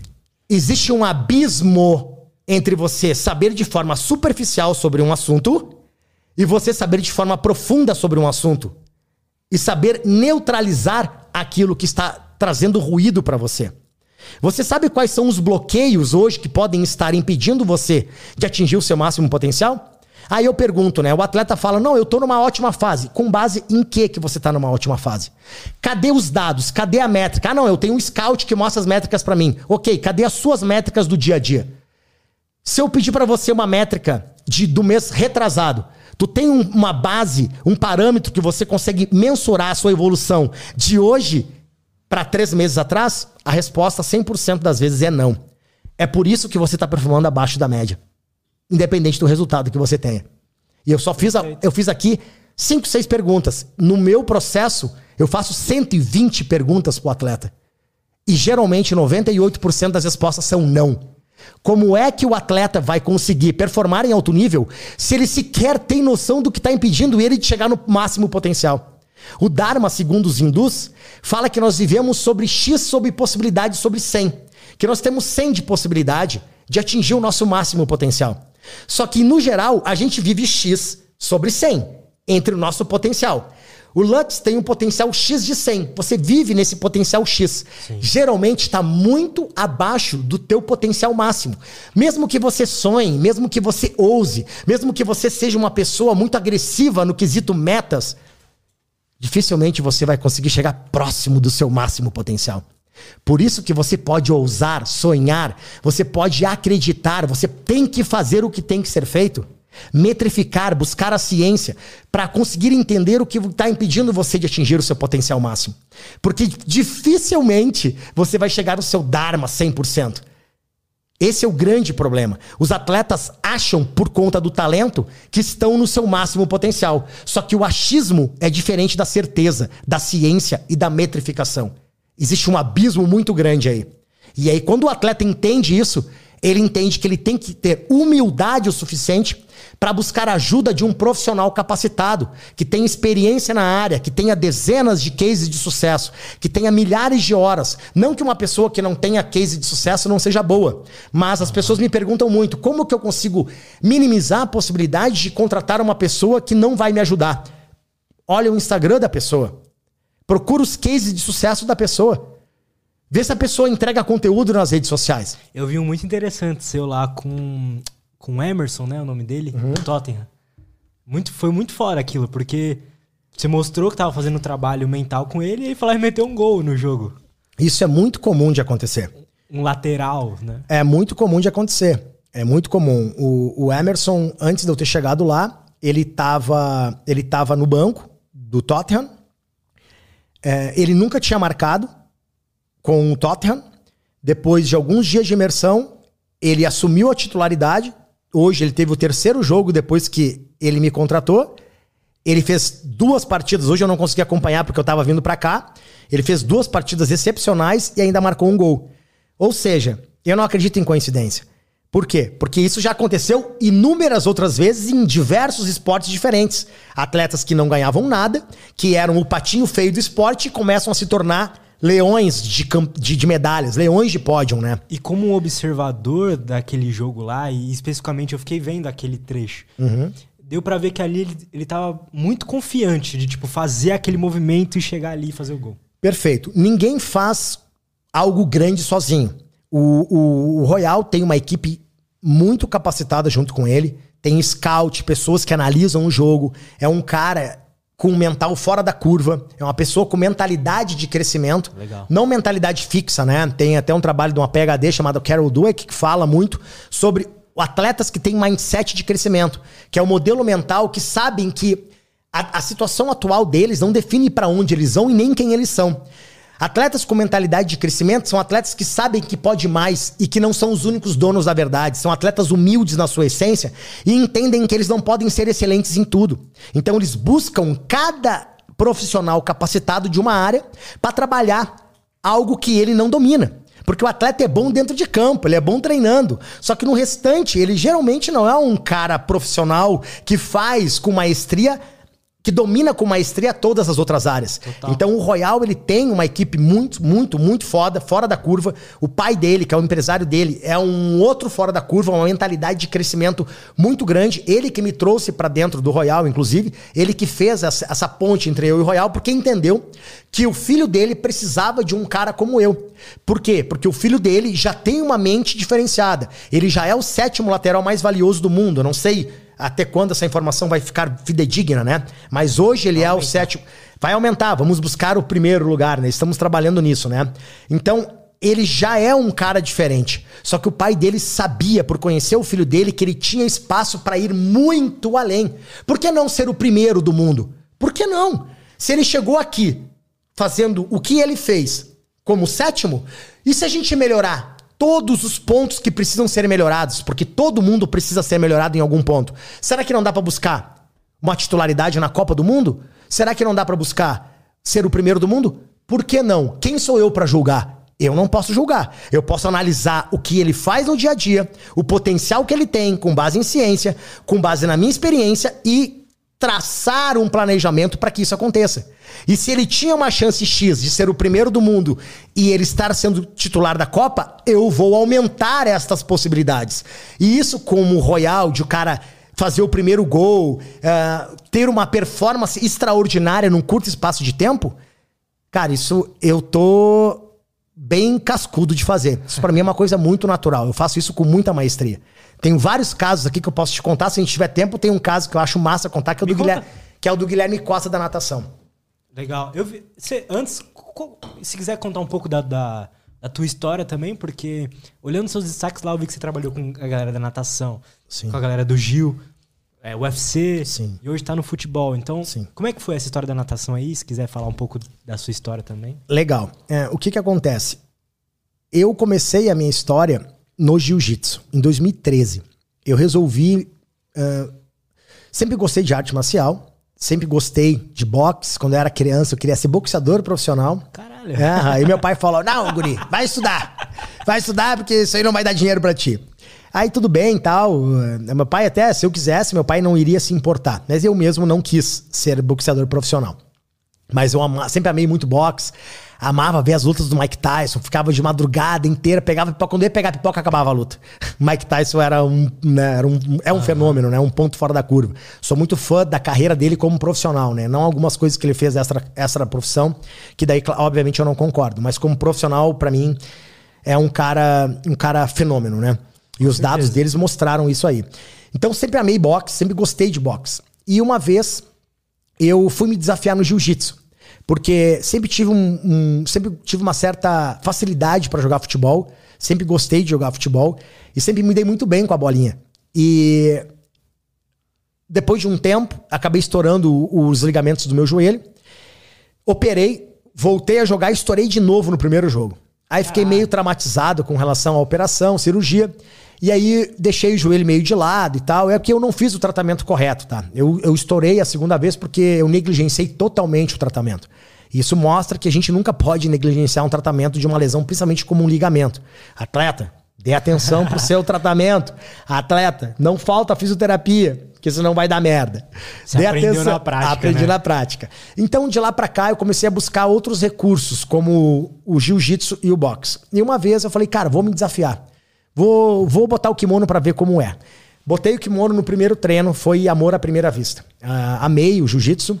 É, é, viciante essa porra. É viciante demais esse negócio, cara. É, uma, é, é o xadrez, né? É, é o xadrez da, da, da, da, arte marcial. Me apaixonei e eu comecei a sempre querendo me desafiar, sempre querendo uh, extrair o melhor de mim. Não sei fazer algo meia boca ou é 110%, né? Porque 100% qualquer um bom faz. 110 só os excepcionais fazem, né? Só os fora de série, né? Só os outliers fazem, né? Uhum. Só os extraordinários fazem 110. Então sempre busco o 110, nunca o 100. Menos de 100 nem pensar. E aí falei, cara, quer saber? Vou me desafiar nesse negócio, vou começar a disputar campeonato do jiu-jitsu. E aí é, comecei a fazer um, um, mini camp, né? A gente chama de camp, que é um treinamento que a gente faz pré-campeonato, né? E comecei a me desafiar. Comecei a fazer é, o meu próprio treinamento mental, sem ter técnicas nenhuma. Uhum. Sem ter técnicas nenhuma. Eu mesmo comecei a, a pensar em estratégias que eu poderia me diferenciar dentro de uma luta, visto que eu só treinava duas vezes por semana. Como que eu ia disputar campeonato com pessoas, mesmo que fosse campeonato amador, né? Mesmo que não fosse algo assim, tipo, não fosse um mundial, um brasileiro, fosse campeonatos gaúchos ali, uhum. campeonatos da minha região, né? Eu moro no sul. É... Eu sabia que as pessoas iam treinar mais do que eu. Então eu pensei, como que eu posso fazer para tirar essa diferença física? Porque eu também nunca fui um cara muito talentoso pro jiu-jitsu. Nunca tive muito talento. Mas eu queria me desafiar, só que eu também não queria tomar um pau no campeonato, né? Ninguém quer levar pau, né? Levar desaforo para casa, é. né, cara? Então eu comecei a criar uma estratégia pré-camping, onde eu comecei a usar a minha cabeça, o meu mental sem técnica nenhuma, para conseguir chegar no campeonato mais preparado mentalmente, digamos assim. Já que o físico e o técnico eu iria perder, o gás, o fôlego eu iria perder, porque eu trabalhava na época, né? Eu trabalhei 10 anos com direito eu trabalhava muito e eu mal tinha tempo para treinar duas vezes por semana. Imagina três ou quatro vezes, cinco vezes, que era o que ideal para camp... faz, né? Que é o que a maioria faz para que quem luta. disputa campeonato. Perfeito? Então, ali eu comecei a criar técnicas diferentes que não era só treinar no dia da competição. Vou te dar um exemplo do que eu fazia. Eu chegava na competição, no, na, na, na academia, no dia de treino normal, e quando a gente vai fazer o rola, digamos assim, né? É o rola do jiu-jitsu, que é o pega pra capar lá depois do treino, a gente vai se matar lá com todo mundo. Eu tinha a liberdade de pedir para não rolar com atletas do meu tamanho, do meu peso, da minha graduação ou menor do que eu. Isso não pode, geralmente, uhum. mas, porque tu não pode escolher, né? Se tu é menos graduado, tu não pode escolher com quem tu vai lutar. Mas como eu estava me preparando para campeonato, tinha uma amizade muito boa com o pessoal da academia, eu chegava e falava pros, pros, pros meus. Isso ninguém sabia, só quem sabia era eu. eu che... E o cara que ia disputar comigo do campeonato. Eu chegava no Lutz, o Lutz pesava 100 quilos, faixa preta, e eu chegava, Lutz, olha só, eu vou disputar um campeonato daqui a dois meses. E eu quero fazer a minha preparação agora, daqui um mês, um mês e meio. Eu quero fazer a minha preparação com você e com o restante da galera. Então, eu tô com toda a humildade, tô tomando a liberdade aqui para pedir para rolar contigo. E eu vou pedir para você fazer o seu melhor, como se fosse uma luta de final de mundial. Pode ser? Aí os caras, claro, bora, Lincoln, vou te ajudar nisso. E aí o Lutz ia lá, mano, e me arrebentava. Me pegava quatro, cinco vezes num rola de cinco minutos, por exemplo. Uhum. Só que cada vez que tu me finalizava, eu, depois do rola, eu perguntava, Lutz, por que que tu me finalizou aqui? O que que faltou para eu bloquear isso aí. Daí o Lutz, aí tu falava, Lincoln, quando entrar essa mão, tu já tem que bloquear ela aqui. Porque depois que entra, dificilmente tu vai conseguir tirar essa mão daqui. Então tu tem que bloquear antes. E a defesa para isso é isso. Então eu começava a treinar todas as defesas das finalizações que os mais graduados e mais pesados faziam em mim. E isso, isso eu fazia todos os rolas. Além disso, eu chegava mais cedo que todo mundo e começava a treinar técnicas com o professor treinar técnicas com os meus parceiros. Eu era o último a sair da academia, treinando coisas específicas pro campeonato.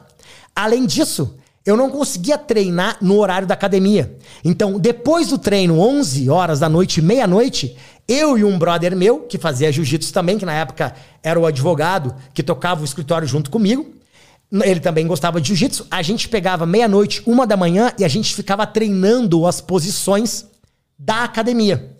Então eu encontrei uma forma para elevar o meu nível técnico e a minha confiança através de algumas ações ao longo dos treinos que antecediam o campeonato. Uhum. Além disso, eu pedia para que os meus colegas, os meus professores, enfim, me ajudassem em estratégicas específicas naquilo que eu era muito bom.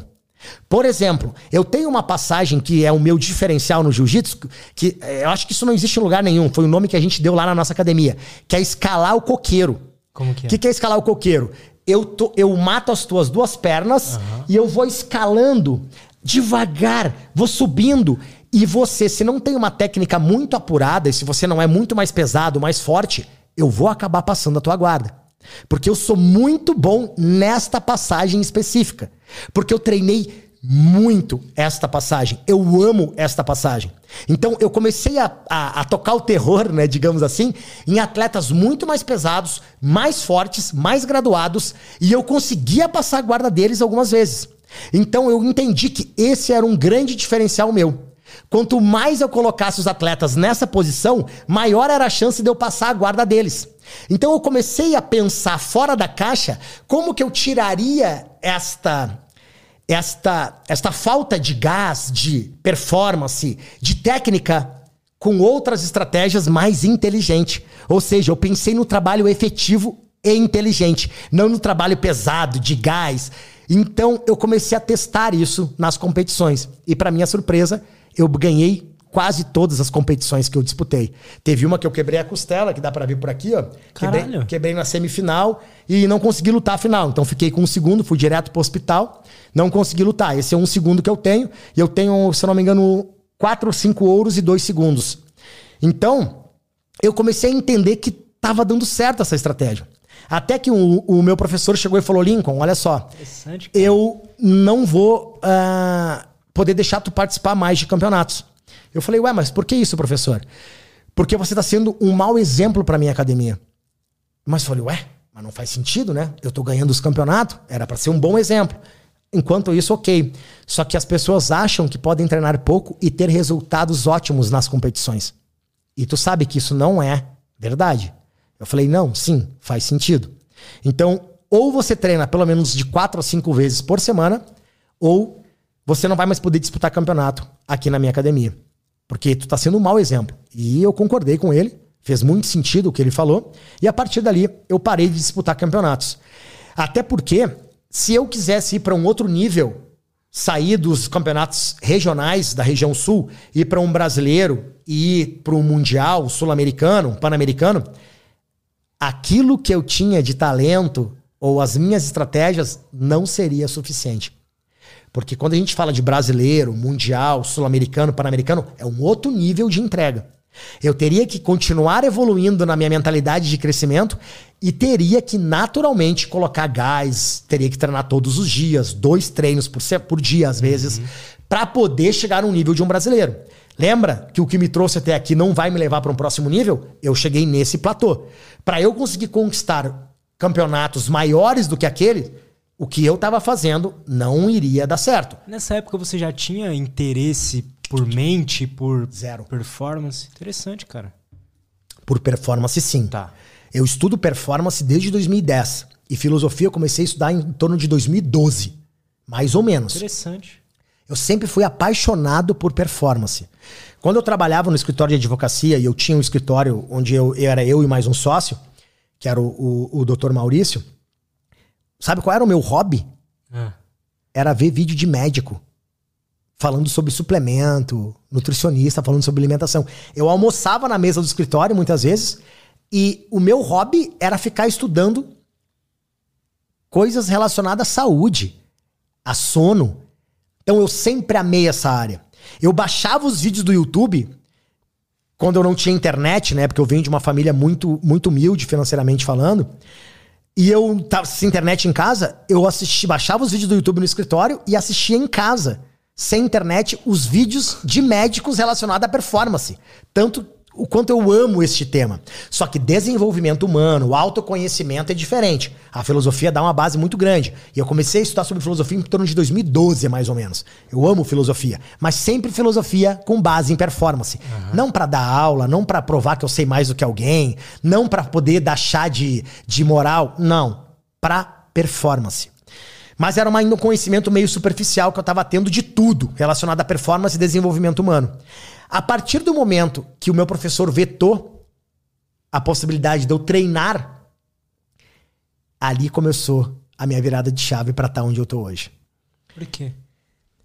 Porque eu comecei a ficar presente para atletas muito talentosos que você olhava e dizia: esse cara vai ser o melhor do mundo no que faz.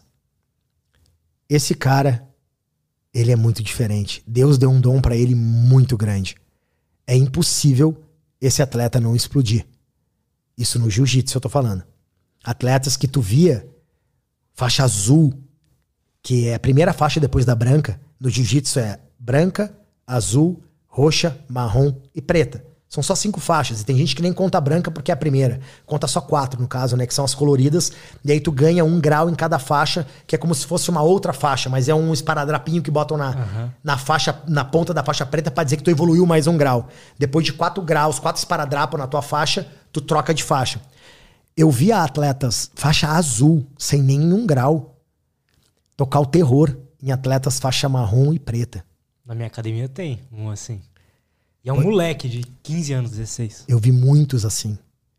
E sabe o que começou a me trazer curiosidade, Lutz? É que esses mesmos atletas, quando chegavam na competição, eram leões no treino e se tornavam gatinhos, apáticos e sem alma numa competição. Eu não conseguia entender isso. Isso começou a tirar o meu sono. Isso começou a me levantar uma bandeira que eu não, eu não conseguia acreditar que isso era possível. E eu comecei a ver que isso era um padrão da maioria dos atletas. E ao mesmo tempo que tinha esse que tinha tudo para ser um campeão mundial, ser uma celebridade do jiu-jitsu e não conseguia nem ganhar os campeonatos regionais, tinham atletas que não tinham talento nenhum, que não treinavam o que tinham que treinar, que não tinham técnica direito e destruíam em campeonatos. E eu começava a entender. What the fuck, velho? Que porra é essa? Como pode esse cara ser o patinho feio da academia e ele se transformar num atleta completamente diferente no dia de uma competição? Como pode esse cara ser um leão e se tornar um atleta sem alma no dia de uma competição, não passar da primeira luta e tu vê que tecnicamente o cara que ganhou dele é muito pior. E eu comecei a questionar esses atletas. Eu comecei a fazer um questionário mental e depois um questionário anotado, escrito. O que, que aconteceu com você? Por que, que você não conseguiu performar? Eu comecei a me questionar, eu não conseguia entender. Isso não era natural. Eu não aceitava isso. Não tem como. Era gerada uma expectativa no cara, ele vai ganhar, vai ser o melhor, vai destruir, vai ganhar absoluto. Ele não passava da primeira luta. Como isso? E eu comecei a anotar os padrões, eles se repetiam. O que, que os atletas falavam? Cara, não sei. Eu ceguei. Eu sucumbi à pressão. Eu perdi o gás, cara. Parece que o meu gás morreu. Não, eu vi. Parece que tu perdeu o gás em um minuto de luta. Tu não conseguia fazer as transições, parecia que tu tava morto. Parecia que tu tinha feito um rola de meia hora com um professor. Foi assim que eu me senti depois de um minuto de luta. Mas como se o cara tá bem tecnicamente? Não faz sentido isso. Ele, ele não desaprendeu, ele é o mesmo cara de ontem que treinou pra caralho. O que houve que ele simplesmente ficou apagado na competição? Como que pode um cara crescer tanto? Um cara fraco, em termos de físico, fraco, digo, não, não é um cara forte. Ele conseguir chegar no absoluto e ganhar de todo mundo, ganhar de um cara com 110 quilos. Me explica isso. Como que pode aumentar a vitalidade dele? Como é que ele pode aumentar a força dele? Se ele é o patinho feio da academia, todo mundo tirou onda porque ele se inscreveu. Aí o cara ganha campeonato, ganha categoria e ganha absoluto. Como explica isso? Por isso eu tô aqui. E, que, e qual que é o como? O que, que você. A gente tem mais quatro dias sem parar, sem tomar água? Precisa de quatro dias para poder explicar esse como. Mas uma coisa que eu acho que aí você pode completar. Tem uma coisa que rola na luta que. Não sei se no futebol é assim também, mas. Imagino que você faça um trabalho de. O cara tá ansioso, uhum. você transformar isso numa força inimaginável de, de gás, de energia, ou uma raiva que ele tem dentro dele. Perfeito, cara. Isso é uma habilidade que a gente tem que desenvolver. Eu digo a gente, o profissional que faz isso. Por quê? Se você não conseguir desenvolver essa habilidade, você vai estar em sérios apuros. Por quê? Porque isso acontece naturalmente na vida de um atleta. O problema não é a raiva, a ansiedade, o estresse. O problema é a forma que você lida e usa a raiva, o estresse e a ansiedade. Uma faca é boa ou ruim? Depende. Uhum. Se você usar para tirar a vida de um inocente, vai ser muito ruim. Se você usar para salvar sua vida ou para se alimentar, vai ser maravilhosa. Então, o significado que você dá para aquilo que acontece é que muda o jogo. A vida ela é dual. A vida não existe só um polo negativo ou positivo. Existe preto escuro. Existe o quente, o frio. A vida ela é dual. Então, eu preciso entender como que eu transformo aquilo que hoje pode estar transformando ele numa negatividade, usado, está sendo usado para algo que baixa performance, como que eu canalizo essa energia para aumentar a performance? Porque tudo se trata de energia. Uma pessoa que fala mal de outro, aquela que recebe, é bom ou ruim? Quem tá recebendo a inveja? É ruim, né? É. Hum, depende. Sabe por quê? Como assim? Porque a forma que você vai usar o que a pessoa tá falando e o que ela tá fazendo a você é o que vai mudar o significado daquilo que tu recebe. Total, é. Se alguém fala mal de mim, se alguém canaliza uma, uma inveja em mim, tu concorda comigo que ela tá me entregando energia? Uma energia que para ela ela podia estar tá sendo empregada numa outra coisa, mas ela resolveu colocar essa energia de uma forma negativa, tu concorda? Sim, em você. Em mim, eu tô recebendo essa energia da inveja, do, do pensamento negativo, das palavras negativas. Tu concorda comigo? Sim. O que eu faço com isso é problema meu, cara. Perfeito. Então eu uso tudo e canalizo tudo que eu posso numa energia positiva. Isso não tem a ver com autoajuda barata. Uhum. E depois a gente pode falar sobre o que é autoajuda barata. Uhum. Que realmente é isso. A gente pode falar sobre isso depois. Isso que você falou é, é estoicismo, né? Total. Estoicismo total. Como que você vai usar? Não tem problema, né? Você buscar mais e melhor pela sua família, por você. Não tem por isso é bíblico. Você buscar ter uma fonte de renda financeira afortunada, vantajosa, uma, uma, uma, uma receita financeira uh, que te proporciona viver da forma que você realmente sonha e merece.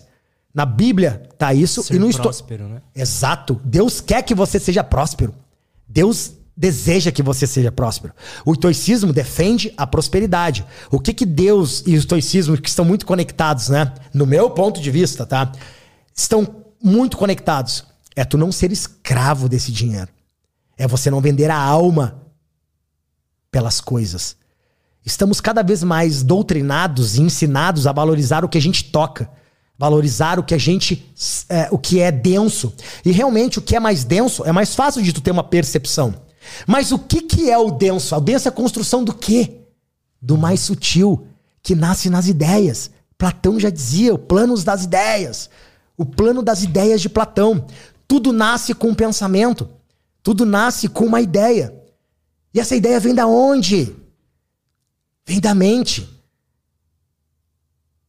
Então, se a gente não aprende a valorizar o que é mais sutil, aquilo que a gente não toca, dificilmente a gente vai conquistar e vai valorizar aquilo que a gente pode e merece. A nossa cultura é para valorizar um carro de meio milhão de reais e tu consegue de forma tangível metrificar se esse carro vale meio milhão ou não. Como? Pelo cavalo, pela marca, pelo que ele te oferece de conforto. Como é que tu metrifica uma transformação pessoal? Se tu não toca, tu não vê. De vez em quando tu sente. Uhum. Nós não fomos treinados e culturalmente ensinados para valorizar o que é mais sutil. Por isso, cada vez mais a gente vê carreiras extraordinárias sendo apagadas no meio do caminho. E muitos nem conseguem chegar no meio do caminho. São pessoas cada vez mais focadas no ter, só que esquecem de ser. Quando tu é, na essência, aquele cara que vai ter aquilo, naturalmente tu faz o que tem que ser feito. E quando tu faz, você tem. O tem, o ter, é uma consequência de quem você é na sua essência e do que você faz no dia a dia. Muitas pessoas colocam o ter em frente ao ser e em frente ao fazer. E eles acabam caindo no plano da fantasia, o que é diferente de sonho. Hoje a palavra sonho está banalizada, porque as pessoas confundem a diferença entre sonho e fantasia. O sonho é ativo, é um projeto real do que você deseja conquistar. A fantasia se satisfaz por si só. Entendo isso. Você projeta algo que você deseja, mas você não faz o que tem que ser feito. Você não se torna a pessoa que tem que se tornar no plano mental e comportamental. Na sua identidade, você está distante daquilo que você quer ter. Quando você está distante, você não faz o que tem que ser feito. Então você não tem. Então as pessoas hoje banalizam o sonho porque ela ficou hoje, uma, de certa forma, uma palavra que foi é, mudado o significado mesmo sem querer. Quando uma pessoa ela projeta algo que é intangível pro próximo, o próximo diz que ela é uma sonhadora, que tá sempre voando, é uma pessoa desligada, esse aí é um sonhador. E realmente, muitas pessoas confundem o sonho com a fantasia. Mas uma pessoa que tem força de vontade, uma pessoa que usa a imaginação, usa as ideias, ela sonha alto, ela ousa, porque ela sabe que mesmo que ela ouse, ela vai estar muito longe do potencial máximo dela, e ela executa no plano material o que tem que ser feito, é diferente daquela pessoa que simplesmente fantasia conquistar aquilo, mas ela faz todas as ações do dia a dia serem incongruentes com o sonho e o desejo dela. Perfeito. Cara, podemos fazer uma pausa rapidinho? Claro. Aí a gente já volta e eu quero saber a história do nadador lá também. Boa, essa história é legal. E rapidinho, três minutinhos, Bora. já voltamos. E estamos de volta. Cara, eu quero saber Bora. da história do, do nadador lá. Como é que foi isso aí? Cara, essa história é muito legal. Ela é legal porque É, é interessante os acontecimentos que, que foram rolando, né? Enquanto eu conheci esse atleta, né? E Como chama ele mesmo? Guilherme Costa. Tá. Depois que eu comecei a me questionar sobre a questão do jiu-jitsu, né? Que foi onde a gente parou no, antes da pausa. Uhum. Eu comecei a buscar essas respostas. Foi aí que eu comecei, ali em 2013 ter acesso de forma mais profunda ao que eu faço hoje. Porque eu realmente eu não aceitava isso acontecer. Eu não entendia e eu queria a resposta para isso. Então eu fui é, me conectando com o, o mundo complexo da alta performance esportiva. Da alta, alta performance esportiva. Foi ali que eu comecei a entender que era realmente algo. O buraco era muito mais embaixo do que eu imaginava. E logo nas primeiras formações que eu fiz, eu já comecei a perceber que eu precisava, eu, na minha verdade, né, buscar mais recursos, buscar mais ferramentas, porque quanto mais ferramentas e recursos eu tiver, mais eu consigo entregar para o meu cliente. Eu não fico limitado a uma única metodologia, uma única forma de atender.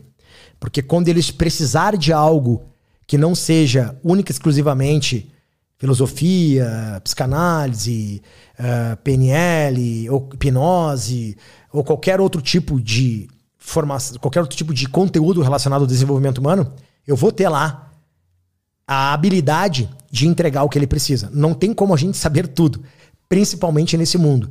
Mas eu entendi que eu precisava buscar mais, mais e melhor. Porque mais não quer dizer que é melhor, uhum. ok? Então ali eu comecei a buscar este. Começar a sanar esta, esta questão que tava aquele ruído, né? Aquele vácuo na minha mente do porquê que aquilo acontecia.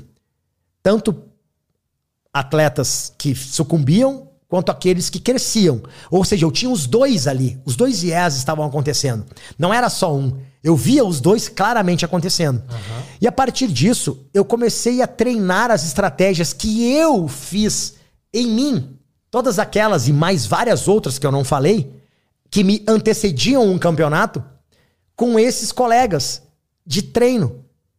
E o que, que aconteceu? Aqueles que nunca haviam ganhado nada começavam a ganhar lutas e campeonatos. Como é que você se sentiu quando começou a funcionar, mano? Eu comecei a ver que o negócio era doido. eu falei, caraca, que negócio doido é esse, velho? Não é que o negócio funciona mesmo? Isso de forma totalmente amadora. Nada, zero profissional. Eu comecei a pegar os meus padrões e comecei a modelar para eles que não conseguiam ganhar. Então ali eu comecei a ver que eles conseguiam se tornar mais confiantes. Eles conseguiam entrar para uma competição muito mais preparados mentalmente. A certeza que eu tinha quando eu ia para lutar era que eu ia matar o cara. E eu ia literalmente para matar ele. Era, era vida ou morte para mim. A minha mentalidade era: eu saio daqui morto se precisar, mas eu vou matar esse cara. Essa era a minha mentalidade. Eu não estou dizendo se isso é certo ou errado, mas era a forma que eu funcionava. E eu tinha tanta segurança depois de ter treinado com os caras mais pesados, mais fortes, mais preparados. Eu tinha tanta certeza que eu estava preparado para aquela luta que a, o meu cérebro ele bloqueava todo e qualquer ruído de eu não vencer. Então, claro que a autoconfiança demais, ela também é ruim. Ela também te sabota. Ela também faz com que você ou fique estagnado e não evolua, ou você não se prepare da forma que precisa e cai performance. Então tem que ter cuidado. Se até a água mata, imagina a autoconfiança. Também vai fazer com que você perda, perca performance. Você vai acabar perdendo performance quando a sua autoconfiança tá lá nas alturas. Então essa autoconfiança, ela não pode vir disfarçada de uma fantasia. Cuidado, cuidado atleta. Tem muito atleta que bate no peito, bota musiquinha motivacional e acha que vai estar tá bem fazendo algo bom. Só que o nosso cérebro é muito inteligente. Ele não é idiota. Enganar o nosso cérebro não é uma tarefa tão simples. Aí o cara bota uma musiquinha motivacional, ele faz lá uma visualização, uma visualizaçãozinha ganhando as lutas, só que o cara fez só merda que antecede a competição. Essa conta não encaixa, cara. O cérebro, até mesmo de forma inconsciente, vai buscar recursos para ter certeza que tu tá preparado para destruir nessa competição.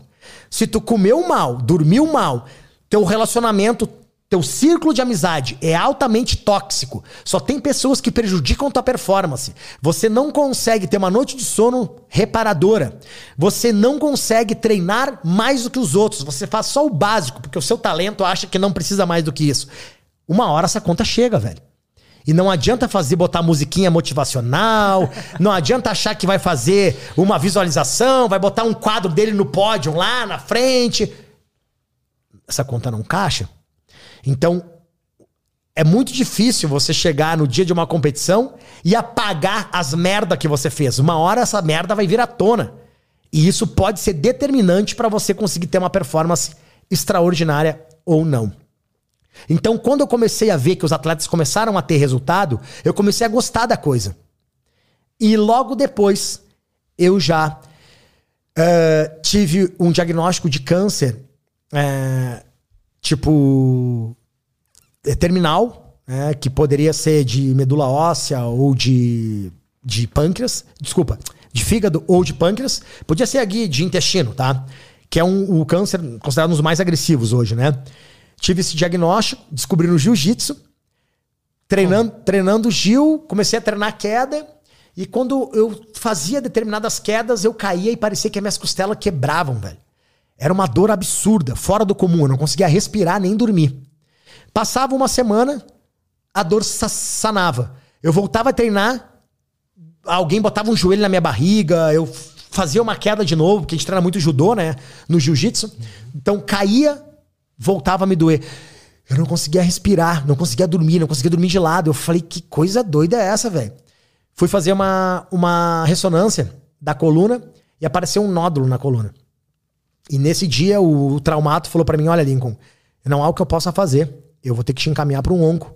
Falei: Onco? Ué, que porra é essa, mano? O onco é câncer. Cara, é que agora fugiu da minha alçada. Porque aqui na tua coluna tem um nódulo. E se tem um nódulo, pode ser câncer. Eu falei: Caralho. Saí do médico, marquei um, um onco, liguei pro onco, cheguei no onco, o onco chegou, Tava eu e minha esposa do lado e ele falou assim: Ah, isso aqui é câncer. E aí, na hora? Eu que te pergunto, né? E aí, faz o que na hora, né? Cara, não caiu a ficha, né? Tipo, tudo bem que eu tava indo num oncologista e tal, mas ninguém quer ser estatística, né, velho? Eu tinha 27 anos na época. Ninguém quer ser estatística tão novo, né? E aí não caiu muito a ficha. Minha esposa trabalhava no hospital de câncer no qual eu seria tratado.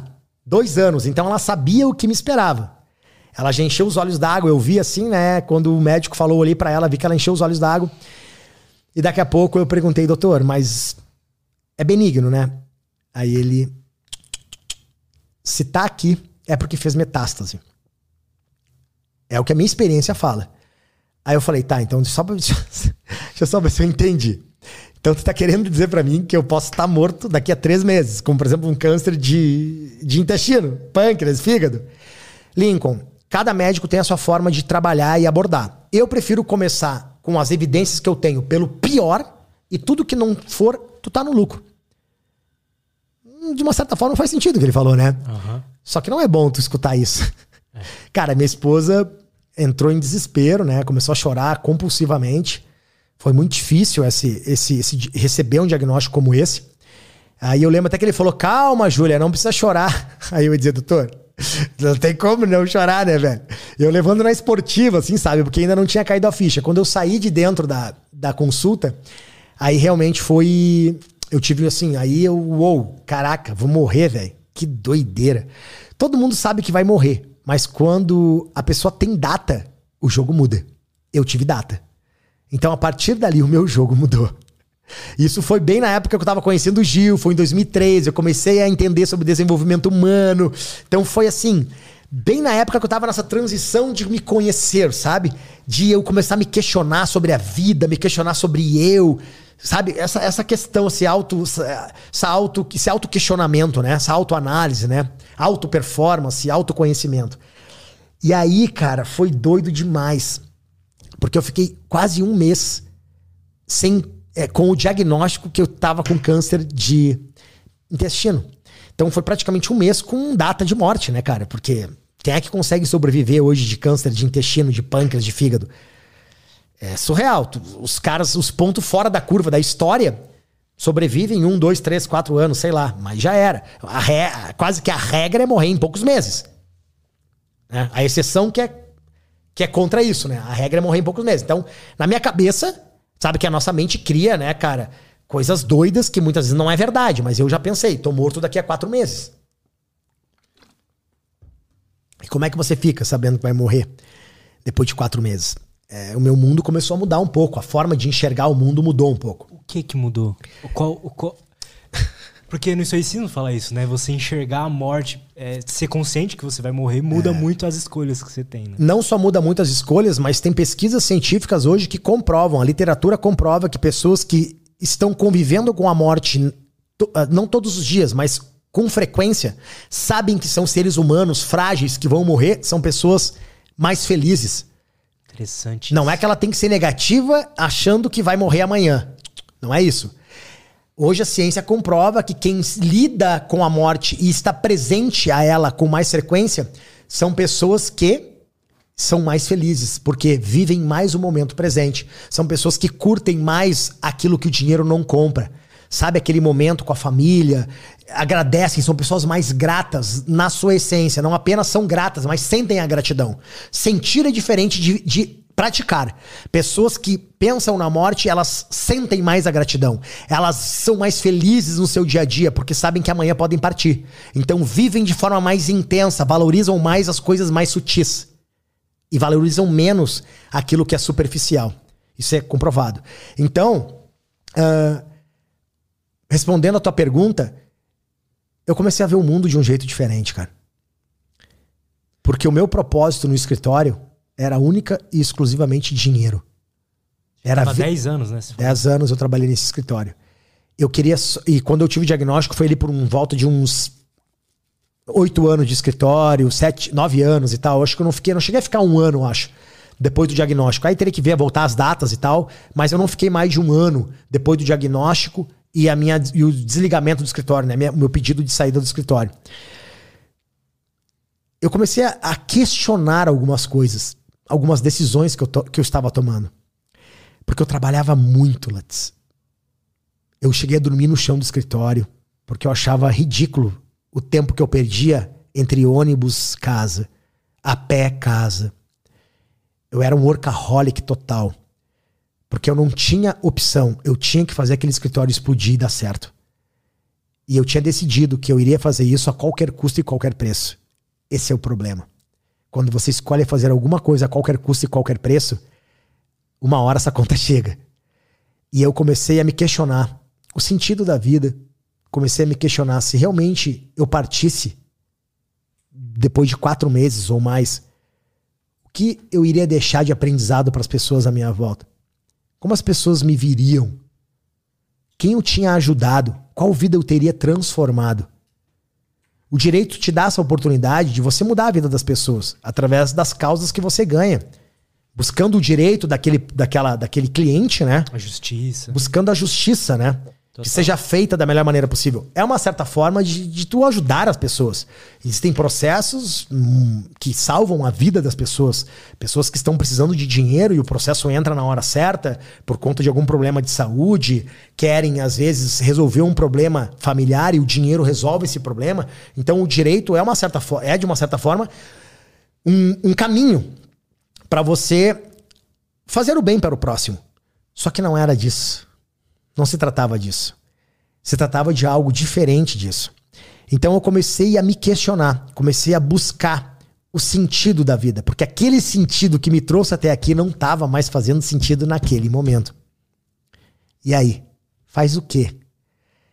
E aquele cara que você via energético, com sangue no olho, faca na caveira, ele deixou de existir.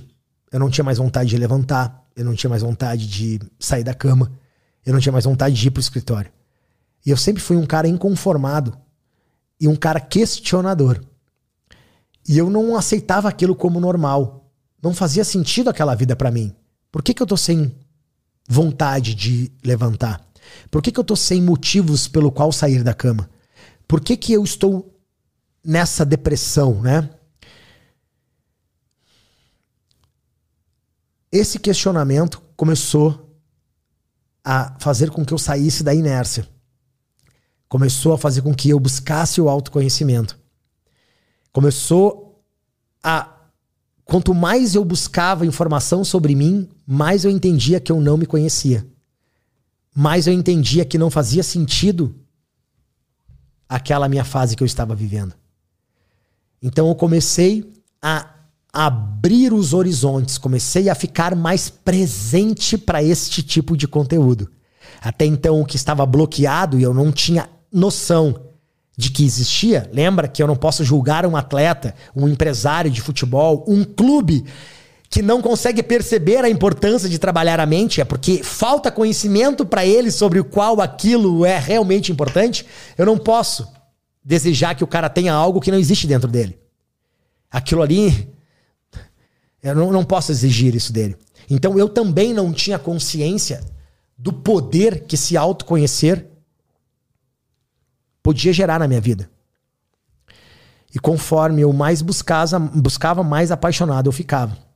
Foi então que depois de quase um mês o diagnóstico chegou e eu não tinha câncer de intestino. Depois de vários exames, eles, médicos, eles não pedem um exame final que vai resolver tudo. Eles vão pedindo vários fragmentos de exames para ir montando o quebra-cabeça, sabe? É assim que funciona. Então, chegou depois de alguns dias, porque tu tem que marcar o exame, tem a data de marcação de exame, você tem que esperar o exame ficar pronto, pegar o exame, marcar o exame com o médico, aí não o, saiu o resultado. Aí ele pede mais um exame, aí tem mais uma data de marcar o exame, mais a data de marcar com o médico. E isso vai passando tempo. Então deu, acho que deu mais de um mês, eu não tenho certeza. Até que o, o, o médico juntou todo o quebra-cabeça e falou: Cara, você não tem câncer de intestino, seu intestino tá limpo. Uou, top. Vamos fazer agora uma cintilografia óssea, porque essa cintilografia ela vai me dar acesso a como tá os teus ossos.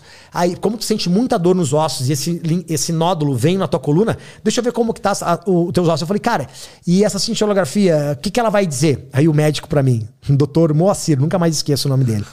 Doutor Moacir falou o seguinte, é, Lincoln, só não abre o exame e ele não pode aparecer preto. Deixa comigo, quando ficar pronto tu marca a consulta. Te pergunto, tu acha que eu não abri o exame? Duvido. Claro que eu abri. Eu tenho esse exame, depois eu posso te mandar e tu pode botar na tela agora, nesse momento. Pode jogar na tela aí, editor. Joga na tela aí o exame. Esse exame que vocês estão vendo na tela agora é justamente o meu real exame. Cara, costela, parte do cérebro, aqui coluna, tudo preto. Caralho.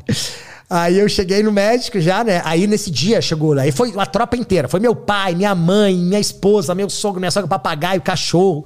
Aí foi todo mundo, né? Nós, o escritório do cara era pequeno, cara. Teve que ficar porta aberta pra galera ficar olhando lá na consulta. Aí ele olhou para mim e falou: Lincoln, bom, cara, tu tem câncer de medula óssea, linfoma. Aí eu falei: que porra é essa? Bom, resumindo para ti, tu vai ter que fazer transplante de medula e tal, e tu ganhou uma sobrevida de quanto tempo? 5, numa possibilidade muito top, 10 anos. Sério? Caraca, tô grande, velho. Eu tava morto, agora eu ganhei de 5 a 10 anos, né? Fiz o sinal da cruz e agradeci a Deus, né? Tu vê como a percepção muda, né, muda com base na realidade anterior que você teve. Então, eu tava agradecendo por ter câncer de medula óssea. Porque o meu diagnóstico era de um câncer muito mais agressivo. Ou seja, eu ganhei uma sobrevida agora. Tenho de 3 a 5, 10 anos, se eu me cuidar e tiver um pouco de sorte. Morreria dessa, dessa doença igual. Mas, pelo menos, ganhei uma sobrevida para curtir um pouco mais com a minha família. Então, ali, uh, eu, cara, mudei meu estado. Fiquei feliz pra caramba e tal. E aí, fiquei uns três ou quatro meses com a certeza de câncer de medula óssea. Aí, ele me indicou para um médico de tumor ósseo, especialista em tumor ósseo, que é o doutor Alimena. E aí, o doutor Alimena, uh, depois de, sei lá, consegui marcar consulta com o cara, acho que 20 dias depois, quase um mês depois. Marquei com o cara e ele falou: Olha, Lincoln, eh, o que, que o doutor Moacir falou? Não, o doutor Moacir acha que é câncer de medula óssea. Olha, Lincoln, faz sentido. Tá? O maior especialista de tumor ósseo do, do Rio Grande do Sul, uma referência nacional, falou que, cara, fazia sentido. Eu falei: Caraca, então tá, é isso mesmo. E aí ele começou o mesmo processo de antes, faz vários exames, faz isso, faz. Ah, tá, tá, tá, tá, tá. Depois de quatro meses, ele começou, a, depois de alguns meses, ele começou a desconfiar que pudesse não ser e me deixou no, no stand-by. Aos 45 do segundo tempo, cara, ele fez uma biópsia de uma costela minha que estava alterada nos exames. E aí ele fez uma, uma tomografia computadorizada 4D. As minhas costelas, ah, muito top. O exame, lindo demais o exame, sabe? Uhum. Do caralho o exame. Ele mostrou o exame assim e falou: Lincoln, tô desconfiado de uma coisa, cara. Esse Forto ganhou na Mega Sena. Mais do que isso, na verdade. Eu, opa! Faz uma, vamos fazer uma biópsia. Quando é que tu pode? Eu falei, posso agora. Ele, não, vamos marcar pra semana que vem. Vamos arrancar um pedaço da tua costela, eu vou levar pra biópsia se confirmar o que eu tô falando. Já era. Então ele arrancou um pedaço da sua costela. Pega um pedacinho, uma biópsiazinha assim, faz um procedimento no hospital, né? Entra lá com um, um, um aparelho e pega um pedacinho da costela. Saquei. Leva pra, pra, pra biópsia. Cara, eu lembro como se fosse hoje. Eu abri, ele deu uma desconfiança do que poderia ser o nome da doença. E eu tava embaixo do prédio junto com o meu ex-sócio, o Maurício, e ele abriu o exame para mim, cara. E aí ele abriu assim, cara, e aí imagina, era, era, era o exame que definiria se eu iria morrer ou viver. E aí ele abriu o exame, cara. E aí ele bah, começou a encher os olhos d'água e começou a chorar. E eu não sabia se era de pô. Caralho! Tô morto ou tô vivo? Eu falei, Poloni, fala, cara, que é Maurício Poloni, né? Fala, Poloni. O que que deu, velho? Meu coração. Tum, tum, tum, tum, tum, tum. Aí ele pegou e me abraçou e eu falei: Caraca, mano, vivi de novo. Ganhei uma segunda chance. Eu tenho displasia fibrosa, cara. É uma doença que, assim, na explicação que eu recebi dela, né? E aí, médicos, né? Desculpem se eu estiver falando uma coisa errada aqui, mas quando ali, quando vai formar um, um embrião, assim, sabe? Que é. O, o embrião é formado do, do, do sangue, né? Naquela formação do meu embrião ali, deu alguma anomalia e aí, quando formou os meus ossos, eu nasci com displasia. E ela geralmente ela fica é, ela fica em remissão, né? Acho que a palavra certa é remissão, se eu não me engano. Às vezes a vida inteira. E a pessoa não sabe.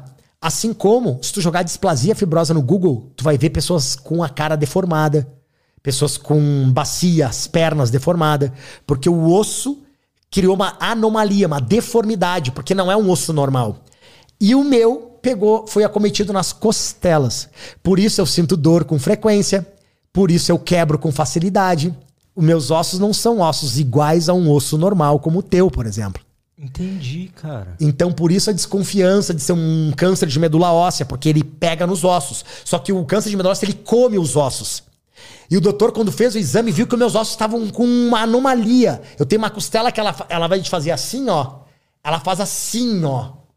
Ela abre e fecha. Então ele começou a desconfiar. E as minhas costelas são meio que defeituosas, entendeu? Cara, isso aqui pode ser displasia fibrosa, velho. E ali eu ganhei uma segunda chance de vida novamente. E ali foi o start para toda aquela construção do meu ser, né, da minha ativação da minha identidade. Ali foi a gota d'água, porque aí eu tinha ganhado uma novamente uma vida inteira pela frente. Só que eu tava compra. Aí aquela depressão, eu não posso dizer que foi uma depressão, tá? Mas aquela falta de ânimo no extremo que estava perdurando por vários meses, que é um grande sintoma, indício, pro, sintoma, né? Que, que, que, que dá a chancela da depressão e outros tipos de problemas, né? Outros tipos de patologias, porque é uma, é uma coisa constante que quebra o teu estado natural. E eu tava com isso ao longo do tempo. Eu comecei a perceber, cara, que aquilo ali intensificou pra caralho. Só que não faz sentido. Eu ganhei uma sobrevida.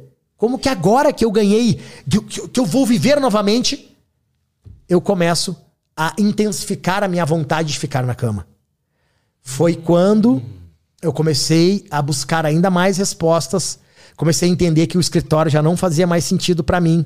Comecei a buscar de forma mais profunda o sentido da vida, quem eu sou, qual é o legado que eu quero deixar. Agora que eu tenho uma vida inteira pela frente, o que que eu vou fazer? É isso que eu quero mesmo?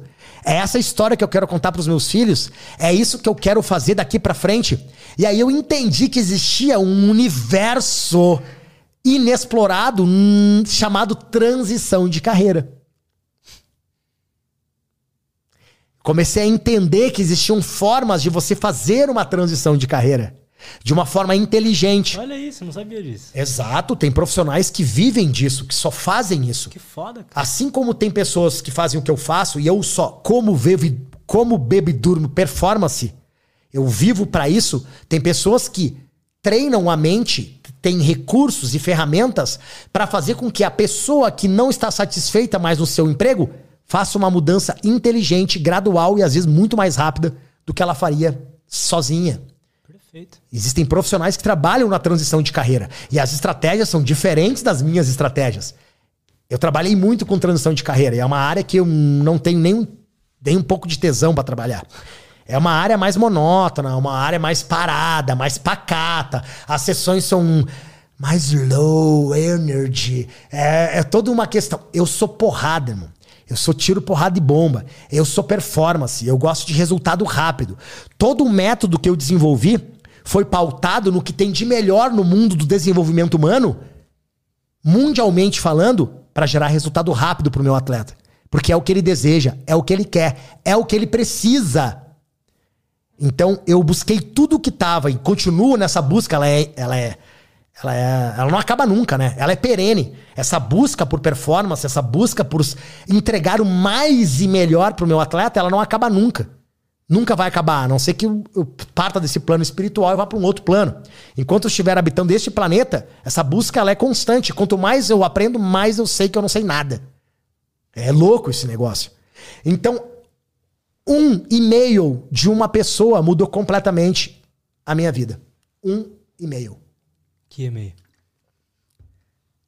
Eu jogava poker na época e quase fiz uma transição pro poker profissional. E ali também tive um, um, um grande contato com o poder que a mente faz nas nossas decisões.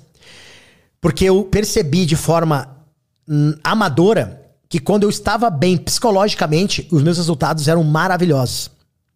Quando eu estava abalado psicologicamente, seja por qualquer tipo de problema, financeiro, amoroso, espiritual, é, conjugal, não importa. Eu não conseguia performar bem no poker. E aí eu comecei a fazer analogias também sobre quanto que o nosso estado espiritual, que é diferente do nosso estado emocional, a nossa conexão com Deus, com o Criador, a nossa conexão com nós mesmos, né? O quanto que isso abala no nosso, no nosso dia a dia e, consequentemente, na nossa performance.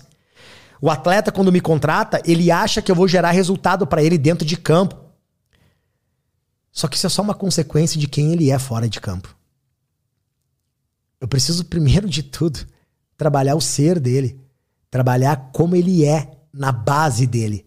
Seus comportamentos com o técnico, com a esposa, se for casado, com os filhos, se tiver, com a namorada, com as, os amigos, com a relação dele próxima, com ele mesmo, para que eu consiga gerar resultado extremo dentro de uma competição, dentro de campo, eu preciso ter um ser humano extraordinário extra-campo. Senão essa coisa, essa conta não encaixa, ela não fecha. Uhum. A partir deste momento que isso começou cada vez a ficar mais claro para mim, aí eu já estava num outro nível de maturidade, consciência sobre o que eu faço, mas ainda era tudo muito amador. Um cara mandou um e-mail para mim falando: "Olha, que era uma grande referência no poker para mim. Eu, para eu conseguir estar entre os melhores do mundo, jogar os limites mais altos do mundo, eu tive que entender que a nossa mente, ela governa as nossas decisões. E eu precisei dar a mesma atenção, até maior que eu dava pro meu físico, pro mental. E esse cara foi um cara que me ajudou muito a me conhecer mais. Pode ser que hoje você esteja numa fase que você esteja se perguntando o sentido da vida. Que você esteja querendo fazer uma transição de carreira. Não sei o que você quer, mas vale a pena dar uma olhada nesse vídeo. E aí eu apertei num play, era o início da era digital. Lá atrás, os cursos online. Uhum. E aí eu dei o play no vídeo e tive contato com um dos meus primeiros mentores. Esse meu primeiro mentor, se chama Rodrigo Cardoso, é um cara que hoje é meu amigo pessoal. Tenho contato com ele até hoje. Ele vendeu um curso online para mim de autoconhecimento. Isso imagina, em 2015. Foi o primeiro. Início com... dos cursos. Né? Início né? dos cursos de desenvolvimento humano. O curso era 4 mil reais na época. Era um absurdo pra minha realidade, porque nunca tinha investido nenhum real em curso online, né? Num cara que eu nunca vi na vida. Liguei pra minha esposa e minha esposa falou: Teu coração tá dizendo que sim? Eu falei: Sim, amor. Depois de 30 minutos de vídeo, de pitch de venda do cara, entrou na minha mente com todos os gatilhos, técnicas que hoje a gente tá acostumado a ver. Mas eu leigo, ele falou, parecia o que eu tava precisando ouvir. Obviamente, eu fui lá e comprei. E ali começou o meu desenvolvimento profundo sobre o que eu sei hoje. A partir disso, eu comecei a trabalhar o ser, e o curso dele trabalhou muito isso em mim, e eu comecei a ficar obcecado por esse mercado. A partir disso, eu fui pro evento online dele, Desculpa, o evento ao vivo dele, que dava uma possibilidade de ir pro ao vivo depois que tu compra online. Tu compra o ticket lá por um preço menor, né? Um upsellzinho guerreiro, que tu já tira mais um dinheirinho da carteira. Básico, né? Tudo bem, né? Faz parte do jogo. O importante é que tá fazendo bem pelas pessoas, né?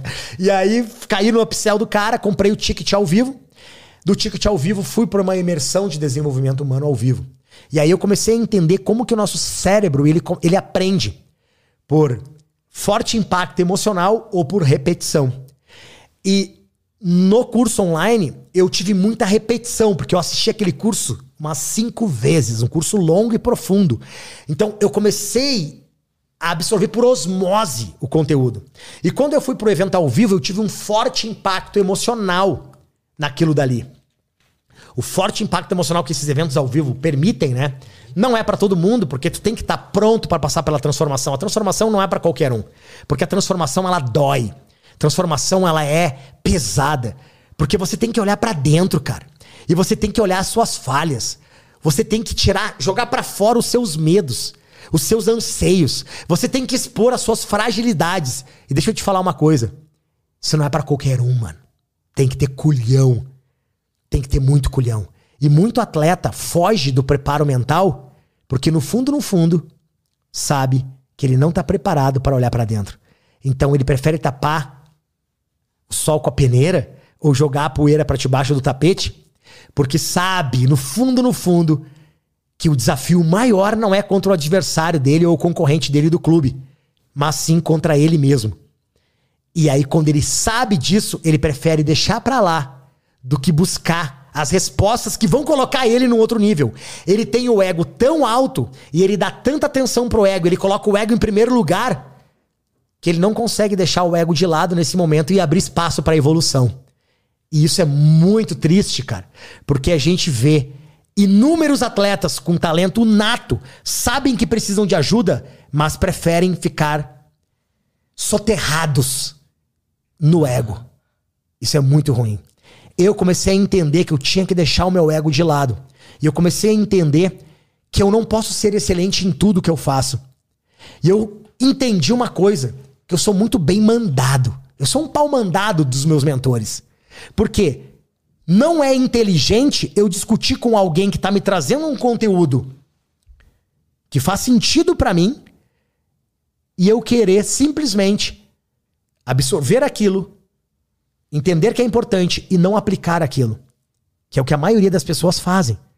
E eu tenho até aqui uma frase que eu falo: conhecimento não é poder, como a gente vê aí na internet naturalmente. Eu também pensei por muito tempo que conhecimento era poder. Conhecimento não vale de nada, não tem, tem zero valor. O que realmente é poderoso é o que você faz com o conhecimento que você tem é a aplicação daquele conhecimento, é tirar aquilo da teoria e colocar aquilo em prática. Isso é poder. Quantas pessoas você conhece de várias profissões altamente capacitadas, PhDs no que fazem, que passam dificuldade financeira, que não têm oportunidade no mercado? Não se trata do conhecimento dela. Se trata do que ela faz com o conhecimento. E aí tem mais uma frase que está atrelada a essa que eu trago. Não se trata do que você sabe, mas o que você faz com o que você sabe. Isso começa a mudar o jogo. Então eu comecei de forma mais profunda buscar entender mais com quem já chegou lá. Por que, que eu vou ficar inventando a roda se eu tô tendo a oportunidade de aprender com uns caras que chegaram lá? Uhum. Por que, que eu vou discutir com um cara que disse eu já trilhei esse caminho e não deu certo? Vai por esse caminho aqui, Lincoln. Por quê? Por isso, por isso, por isso. Não fez sentido. Então calma. Por isso, por isso, por isso. Ah, agora fez. Não quer dizer que a gente tem que aceitar qualquer coisa que falam pra gente e sair colocando em prática tudo que a gente escuta por aí. Não é isso. Mas você tem que escolher muito bem os seus mentores, as pessoas que você confia. E quando você juntar dentro do seu conhecimento do que tu acredita que é certo ou errado, o que é congruente para a fase que você está vivendo, você tem que ir ao in, que é uma expressão no poker que a gente usa, colocar todas as fichas na mesa. Então eu entendi que quanto mais eu discutia com quem tinha chegado lá, quanto mais eu não aplicava aquilo que realmente fazia sentido para mim, mais eu demorava para conquistar o que eu realmente acreditava que era possível conquistar. E a partir disso, a minha jornada ela começou a ser intensa. E de lá para cá eu não parei mais. Eu não perdi as contas de tantas formações que eu fiz, quanto que eu já investi em mentoria, já passa de um milhão de reais o que eu investi em mentorias. Isso nos últimos anos só, tá? Poucos anos para cá. Mastermind, mentorias, cursos online, imersões presenciais, faculdade, tudo que você possa imaginar, eu tô constantemente fazendo. Tô fazendo agora mais uma faculdade de preparador físico porque eu sei que esse conhecimento em algum momento vai ser importante para mim. Nunca vou querer ser preparador físico, provavelmente. Mas eu sei que esse conhecimento é importante. Então eu vou ter lá no meu stack de habilidade uhum. conhecimento sobre preparação física também. Não quero dar aula e não quero ser preparador físico. Mas esse conhecimento vai me ajudar. Eu sei disso. Então eu estou constantemente evoluindo.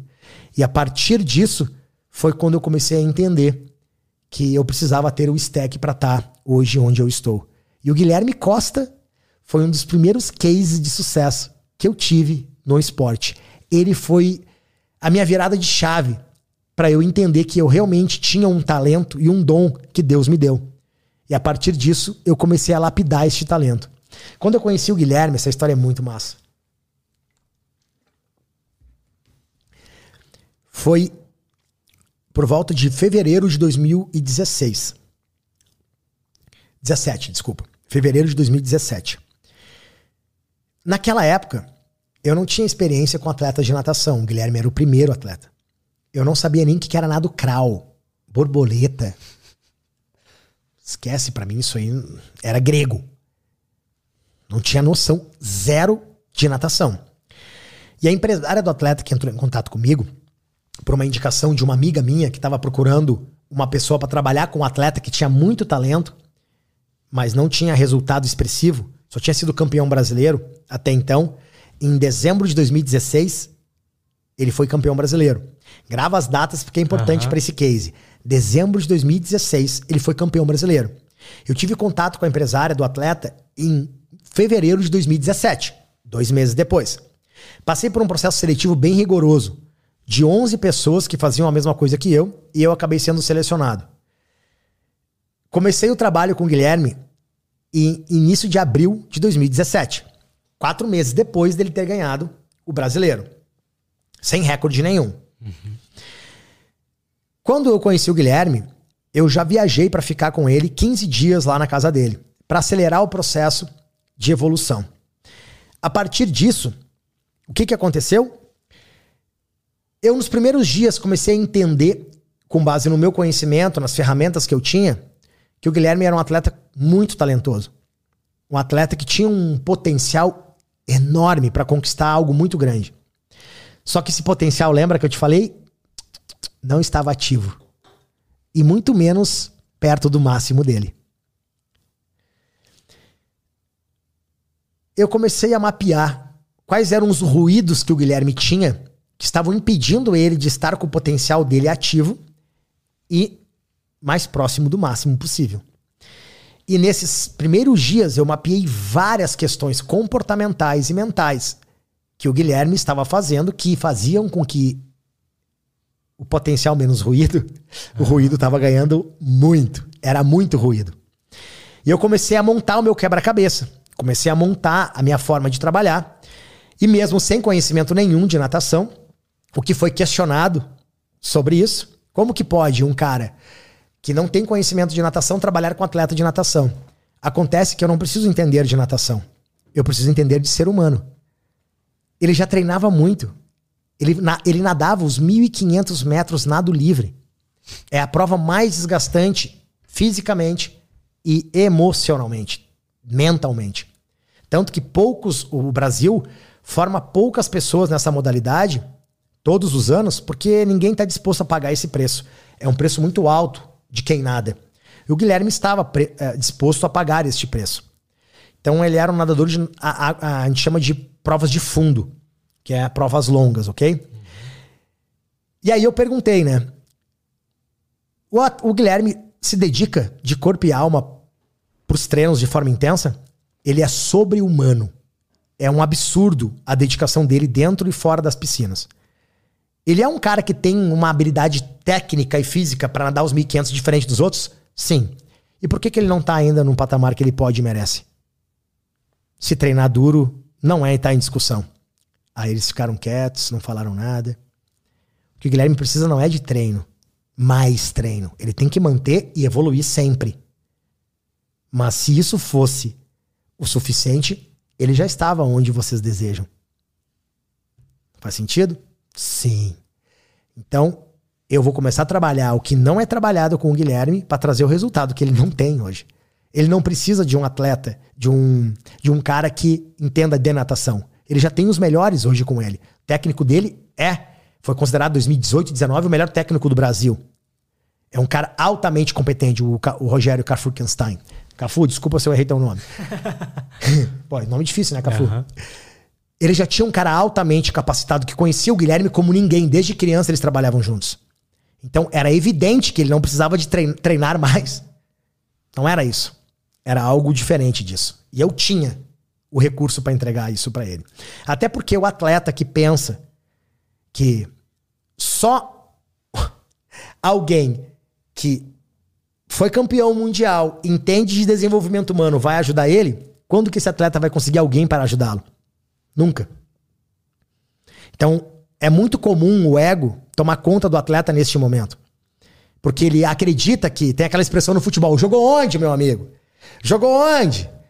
Como é que tu vai me ajudar se tu, cara, me mostra teu currículo, cadê o teu currículo? Essa expressão existe muito no futebol. Uhum. Só que eles não param para entender que se treino duro e talento fosse o suficiente para você conseguir conquistar um lugar no topo da elite do futebol, faltaria clube e empresário de futebol para tanto atleta de elite. Verdade. Ué, mas não é só o talento? Não é só a, o treino físico? O mental não precisa. O comportamental, as decisões dele não influenciam em nada. Ué, como que tu me explica que 25 mil ou mais atletas credenciados profissionalmente no Brasil, no futebol, existem? Só 11 vestem amarelinha. É. Parece que o jogo mudou, né? Tá claro que o talento é muito importante. O treino ao limite da exaustão também. Só que ou o teu mental caminha congru, em congruência e os teus comportamentos estão congruentes com onde você quer chegar, ou vai dar merda no meio do caminho. Pode ter certeza disso. Basta olhar para o lado e para a história e você vai ver milhares de atletas que comprovam isso que eu estou dizendo. Neste momento, eu consegui ganhar o meu espaço, mesmo não entendendo de natação. E pelo dia 1 de abril, eu comecei a trabalhar com ele presencial. E eu descobri que o Guilherme tinha todos esses gaps a serem ajustados e sanados. A partir do momento que eu consegui fazer um mapeamento estratégico inteligente, pautado em ciência, e na minha experiência, porque eu já vinha trabalhando há muito tempo com atletas do jiu-jitsu, né? Era o primeiro da natação. Uhum. E, e, outros atletas de outras modalidades também. Eu perguntei, Guilherme, qual que é a tua próxima competição? Aí ele falou, cara, é daqui 15 dias. Ou seja, dia 1 de abril, ele iria disputar dia 15 de abril, aproximadamente, uma competição. Essa competição não seria uma competição importante, não seria uma competição que ele nem iria competir. Ele estava na dúvida se iria competir. Porque é uma, uma competição, sim, que não tinha tamanha importância. Ele não ia estar tá polido, que na natação é um termo que se usa quando está descansado. Não iria estar polido. E naturalmente, ele. Cara, não fazia sentido essa, essa, essa, essa competição. Mas talvez ele disputasse. E se tu disputar, qual é o tempo que tu tá pensando em fazer? Aí ele me falou, cara, quatro meses atrás, no brasileiro, eu nadei para 15,14. Foi quando eu fui campeão brasileiro. Ok. Bateu recorde? Não, não. Só fui campeão brasileiro. 15,14. Legal. O que, que tu espera fazer para essa competição daqui a 15 dias? Pelo menos uns 15,26, 15,24. Vai subir de 10 a 12 segundos. Tá tudo bem. É uma competição sem importância. Ele vai estar tá destruído, porque os treinos que antecedem a competição vão ser muito intensos. Então é natural que ele nade para cima. Tudo certo? É isso que estava esperando. Cheguei no, no Cafu e perguntei, Cafu, o, o Gui me comentou que tá para nadar nessa competição aí para 15.24, 15.26. Correto? É, Lincoln, faz sentido, porque, cara, ele vai estar tá cansado, o treino vai ser puxado. Então, vou exigir muito dele antes do treino. E não dá para tu né, querer algo muito diferente disso. Eu falei, ok. Isso se passaram 5, 7 dias mais ou menos. Eu comecei a trabalhar de forma profunda, todos os dias sessões, comecei a mapear, comecei a ajustar alguns pontos do Guilherme. E ele começou a dar resultado muito rápido nos treinos. Isso foi comentado pelo próprio técnico, pelos colegas, por ele mesmo. A percepção dele começou a mudar. Ele começou a melhorar a performance dele dentro de campo. Dentro de campo. Dentro da, da piscina. Uhum. E ele começou a ter um, uma mudança de mentalidade diferente daquela mudança limitada que ele estava tendo. E eu falei, Guilherme, depois de alguns dias, vamos ousar? Aí ele, bora. Vamos buscar uma meta mais ousada para essa competição agora? Vamos buscar uma meta dele? Claro, bora. O que, que tu pensa? 15.08. Aí ele. Como assim 15.08? Cara, 15.08. Eu tô analisando o teu crescimento, tô analisando a tua métrica. Eu calculei um cara que nada 1.500 metros nado livre, ele tem que fazer 30 viradas. Eu estou calculando aqui com base nas projeções, com base na tua evolução. Se a gente baixar isso aqui de cada virada, a gente consegue chegar. É uma meta, cara, complicada, porque tu vai estar tá cansado. Não, Lincoln, tu não entendeu. Isso é impossível. Não tem como. Por quê? Por que, que é impossível? Cara, porque eu vou estar, tá, sabe, eu vou estar tá vou tá, não vou estar tá polido, vou estar tá destruído. O Rogério vai fazer um treino de, cara, nadar 10 quilômetros num dia, 17 no outro. Não tem como.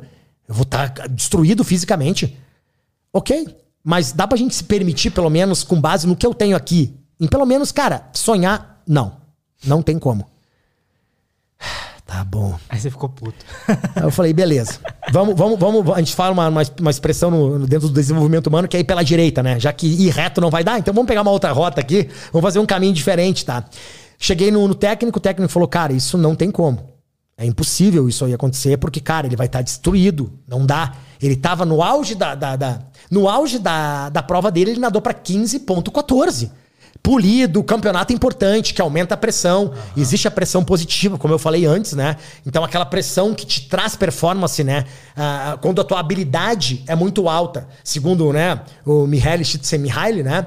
É, o psicólogo húngaro né, do Flow, quando a tua habilidade é muito alta e o teu desafio é baixo, tu tem apatia, tu tem tédio, tu se torna um atleta sem alma, né? Então, o Mihaly já diz isso aí, né?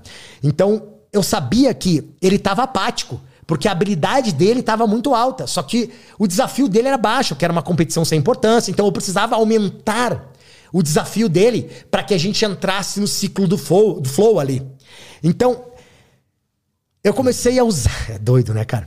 É muito doido o negócio. Eu comecei a usar o que eu tinha de recurso naquela época. Óbvio, eu não tinha o conhecimento que eu tenho hoje, né, cara? Obviamente, era um conhecimento muito mais limitado do que eu tenho hoje, mas eu fiz o meu melhor com as condições que eu tinha, né? Segundo né, nosso querido Cortella aí, né? Então, o que, que aconteceu? Entrei de cabeça e eu percebi que todo o círculo do atleta achava impossível isso acontecer. Inclusive ele. O atleta que morava com ele também não acreditava que isso seria possível. Que era um tipo um irmão dele que morava com ele, que nadava borboleta eu comecei a entender que eu precisava mudar primeiro o círculo dele. Para que ele pudesse acreditar que fosse possível também. Os pais davam risada da meta. Ninguém acreditava que isso era possível. Eu peguei um papel e coloquei meta do processo. É, meta do processo de coaching. Porque naquela época eu só tinha formação em coaching, né? Ali foi. Esse foi a maior prova real de que se eu fosse apenas coaching, se eu usasse a metodologia do coaching e eu fosse apenas um coach, esquece. Eu não conseguiria gerar os resultados que eu gostaria de gerar. E o Guilherme foi a prova cabal disso. Porque eu praticamente não usei coaching. Mesmo sendo a minha única formação do desenvolvimento humano. Na verdade, eu também tinha de analista comportamental e tal. Tinha uma base de PNL. Mas eu praticamente usei muito pouco do coaching. Usei 20% do coaching para gerar resultado para o Guilherme. Lembra que coaching faz pergunta? Uhum. Lembra que coaching não direciona?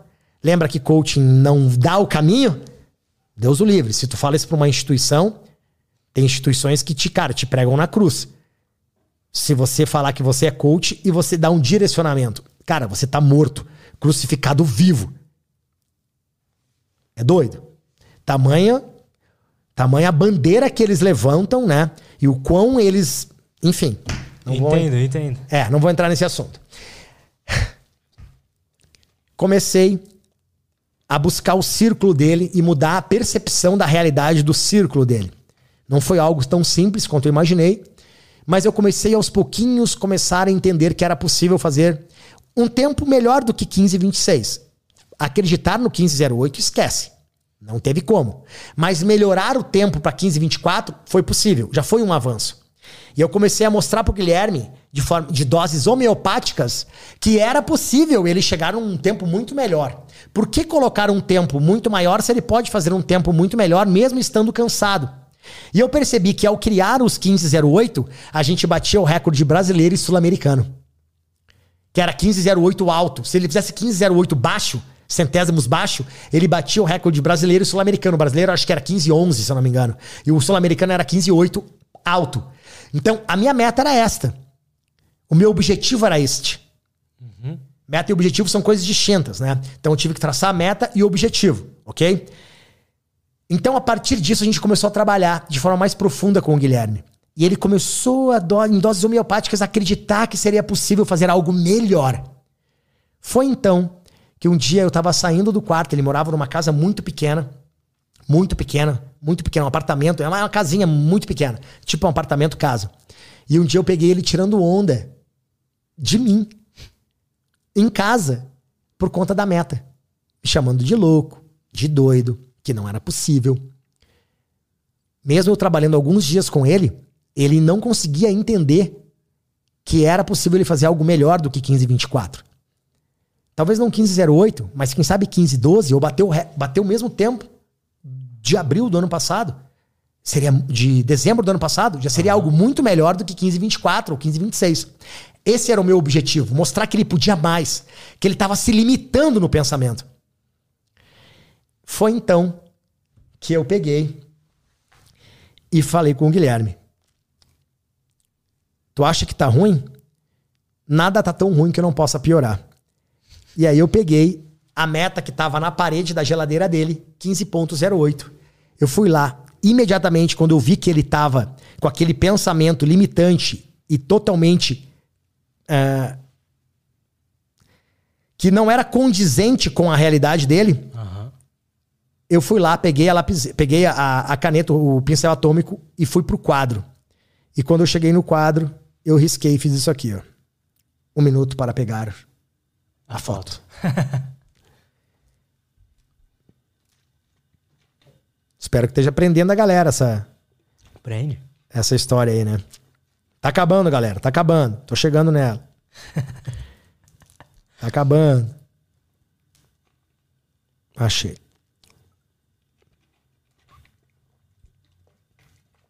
Tá pegando a internet aqui. Achei.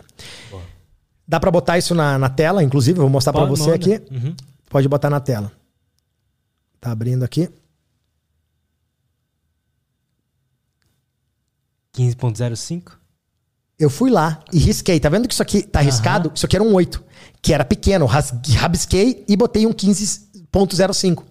Antes do Maria Lenk, que era a competição muito importante que ele tinha, que é a competição das mais importantes do ano que dá índice para mundial, dá índice para várias provas, competições importantes, sabe? Nesse momento, se eu já estava sendo tirado de louco, já estava sendo motivo de chacota, tu pode imaginar o que aconteceu agora. O que ele fez? Cara, deram muita risada, né? Deram muita risada, me chamaram de doido, varrido, brincando, óbvio, né? Ali no sentido de brincadeira, e falaram, cara, o que tu tá querendo é algo sobre-humano. Isso desafia a ciência. Não dá para um atleta. Às vezes na natação, Lutz, um segundo é uma vida para o atleta baixar. Mesmo numa competição longa como 1500, que tu tem mais espaço para tu poder baixar os segundos, também um segundo pode ser uma vida. Tu imagina baixar nove segundos do melhor tempo dele numa competição sem importância, sem estar tá polido, com o treino que antecede a competição ao limite do corpo físico, qual a possibilidade disso acontecer? 0,1%. Na cabeça de todo mundo, zero. Tudo foi gente fina. Nesse momento, os pais do atleta e o técnico e a empresária começaram a questionar o meu trabalho. E fazia sentido. Sim a preocupação deles fazia muito sentido, porque uma coisa é o atleta estar tá preparado para fazer 15.26, 15.24 e fazer próximo a isso.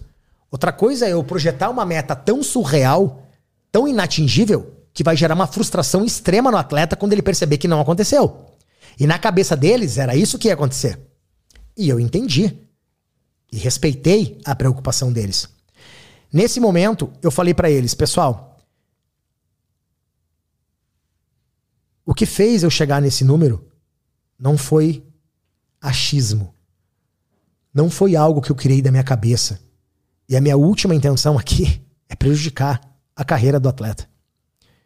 Eu consigo mostrar para vocês, por A mais B, por que 15.05 é algo possível. Mas antes de eu ter que mostrar essa possibilidade para vocês, vamos fazer um acordo. Se o Guilherme nadar a competição, isso já estava próximo da competição, e ele fizer um tempo muito diferente de 15.05, como 15.26, 15.20, eu peço para me retirar da vida do Guilherme. Agradeço a oportunidade que vocês me deram. Peço desculpa por todo o mal que eu possa ter causado. E eu me retiro. Eles não queriam, talvez, nem deixar eu terminar a competição. E eu lembro que foram palavras da empresária isso para mim. Eu descobri até pouco tempo atrás, isso depois de vários anos, que os pais do atleta falaram para mim que nessa época da competição, pré-competição, eles nem dormiram de noite, porque não sabiam como me dispensar. Gostavam de mim, acharam eu uma pessoa legal, só que doido. Achavam, cara, ele vai foder a vida do nosso do, do meu filho. Então, houve ali uma conversa, e isso os meus pais deles me falaram, que eles não sabiam como me dispensar, se dispensavam antes da competição ou depois. E aí surgiu essa reunião com todo mundo, e eles queriam meio que, tipo assim, cara, vaza, porque tu tá fazendo merda. E aí eu pedi para eles deixarem a competição acontecer. Eu já tava ali, tava próximo da competição. Eu pedi para eles não limitarem mais o condicionamento mental do Guilherme de não conseguir fazer. Eu só pedi, vocês não precisam acreditar. Eu só preciso que vocês não falem mais que não é possível. É só isso que eu peço. Se isso for possível, deixa eu ficar até terminar a competição. E depois que sair o resultado, a gente vê o que fazer. Se o Guilherme nadar próximo do que eu tô estipulando para ele, eu vou pedir a liberdade para fazer meu trabalho do jeito que eu sei que funciona. O que, vocês acham dessa estratégia? Eles toparam e o Guilherme caiu na água no dia da competição. E ele nadou os 1.500 metros nados. Ele nadou os 1.500 metros nado livre. Agora eu te pergunto, para encerrar essa história, qual tempo tu acha que ele fez? Não vale tu falar com base com tudo que eu te falei, com base no que tu me conhece agora. Tá. Se eu fosse falar, eu fosse um incrédulo, tu não conhece meu trabalho direito, tu não acredita muito nele, eu e tu tá analisando com base nos últimos resultados dele, com base na questão física, né? Porque na cabeça deles isso era fisicamente impossível. Cientificamente impossível. Provavelmente chutaria algo próximo de 5.18. É, 15.18. Uhum. Ok. É, 15.18. Tô pegando aqui então.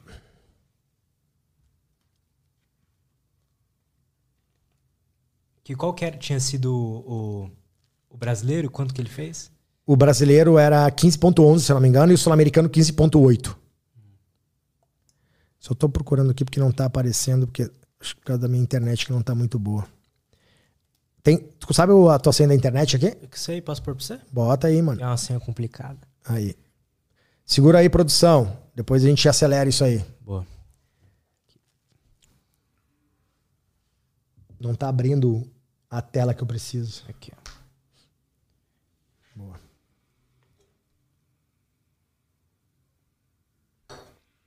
Ah, sempre dá esse problema aqui. Vai de novo. Ele tenta conectar numa rede que não existe, não sei porquê. Quanto tempo de gravação aí? 12h37. 12h37. Caraca, esse vai ser o podcast mais longo, tem, né?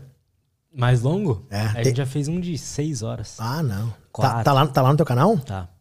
Eu não vi. Tá Foi um bom. dos primeiros. Top. Então bora lá. 15.18. E tu, meu brother? Que tá por trás das chuta aí, câmeras aí. então? Uhum. Tem que fingir que você não sabe nada. Chutaria até mais alto. Chutaria 16. 15.16 e 15.18. Isso? 15.16 e 15.18. Ok. Então, joga na tela aí o time.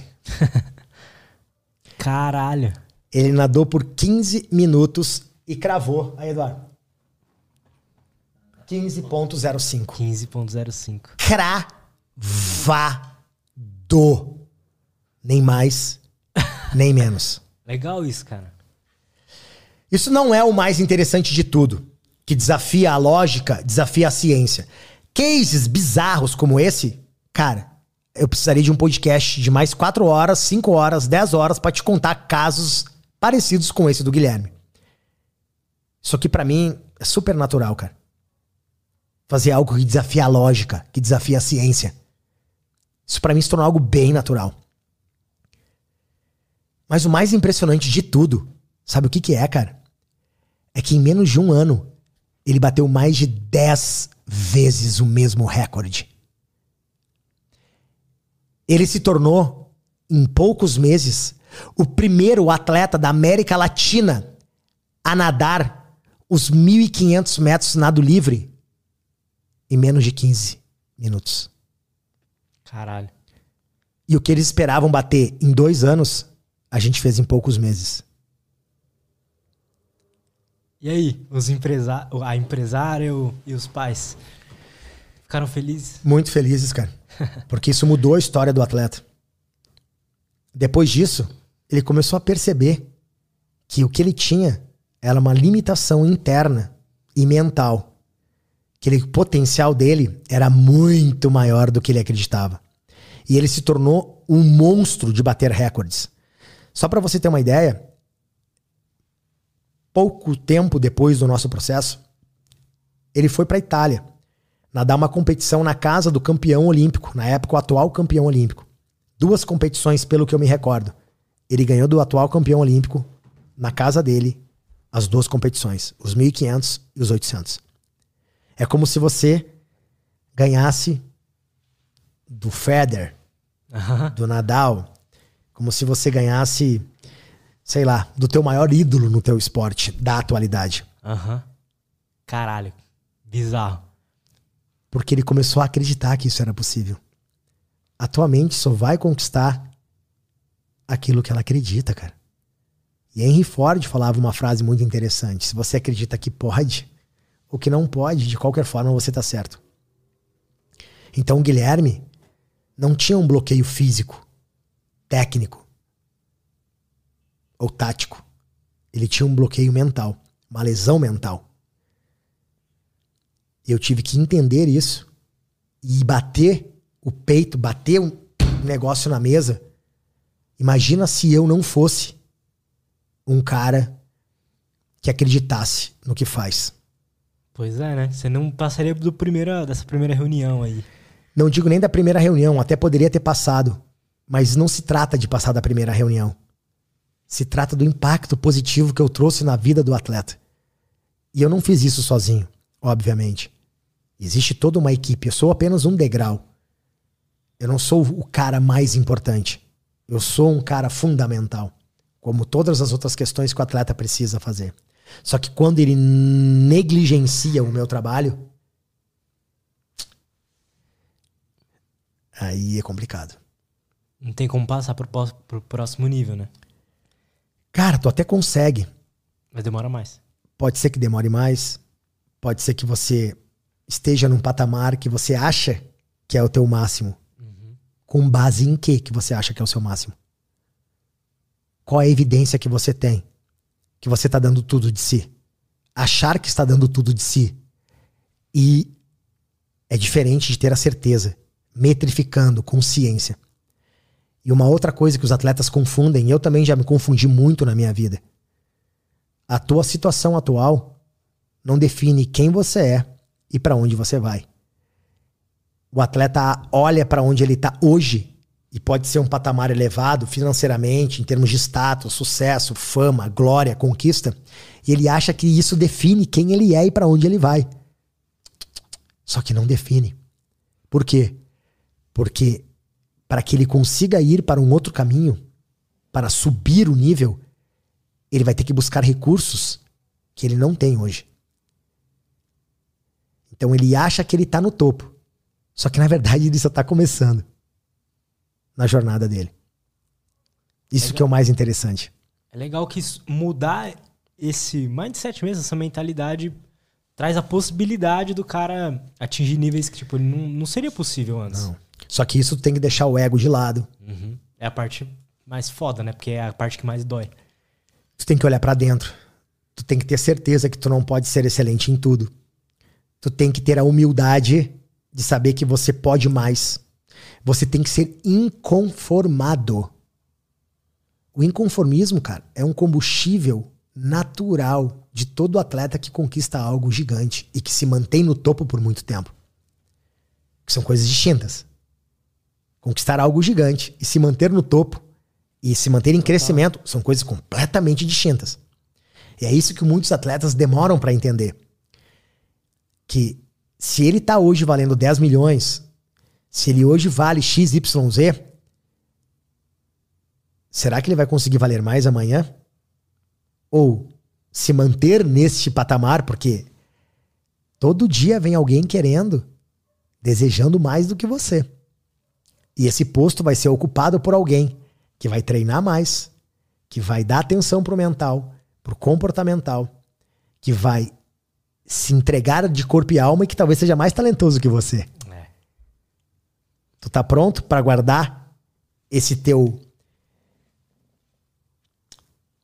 posto com unhas e dentes? Espero que sim. Porque senão vai vir alguém e vai te atropelar. Esse é o jogo da alta performance. Quer você queira, quer não. Essa é a realidade. Hoje em dia, tá cada vez mais sendo exigido dos atletas. Os atletas estão performando no nível mais próximo do perfeito, da excelência. O talento está sendo lapidado cada vez mais. Não tem espaço mais para atleta amador. Só tem espaço para atleta profissional. Para atleta que entende que uma equipe multidisciplinar ela é fundamental para que você consiga atingir o máximo potencial. Daí nasceu uma empresa minha que se chama RPS ou RPS, né, ou Recovery Performance Sports. Porque eu entendi que tem muitos atletas que estão quebrados fisicamente, demoram para se recuperar e isso impacta muito no meu trabalho. Isso dificulta muito o meu trabalho. Quanto mais você demora para atuar em alto nível no campo, mais eu tenho desafios para poder fazer com que você performe em alto nível. Uhum. Meu trabalho é um trabalho que você aplica hoje, aprende, aplica hoje, tem resultado hoje. Se você não consegue aplicar isso, você vai acumulando um conhecimento. E claro que hoje a ciência comprova que mesmo o trabalho mental numa lesão, quando feito com maestria, pode acelerar em até 30% a recuperação da lesão. Você sabia disso? Caralho. É. Hoje a ciência está cada vez mais provando. Que bizarro isso. Que o trabalho mental, executado por um profissional altamente capacitado, ele pode acelerar o teu processo de cura. Isso, isso é muito foda. Isso é literatura, não é eu que estou falando. Eu só pego o que está na ciência e aplico em você. Não precisa confiar em mim, nem concordar comigo. Mas contra o resultado você não pode discutir, você não pode negar resultado. Então eu busco na literatura para dar um embasamento naquilo que eu estou fazendo. Entende? Uhum. Então hoje eu entendi que eu precisava de braços para poder crescer. Por isso, hoje eu tenho uma empresa onde tem um médico, um dos maiores especialistas no mundo quando o assunto é célula-tronco. É um cara que acelera o processo de cicatrização com um procedimento de célula-tronco que é muito usado hoje na Europa e fora do Brasil. No Brasil ainda está engatinhando, mas alguns médicos já estão entendendo a importância disso.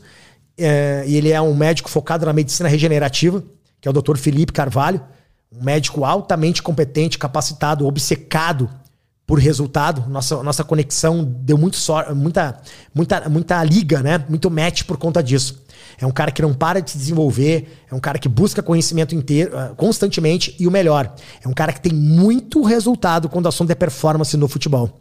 É um cara que pega lesões que, por exemplo, o atleta não conseguia curar em hipótese alguma.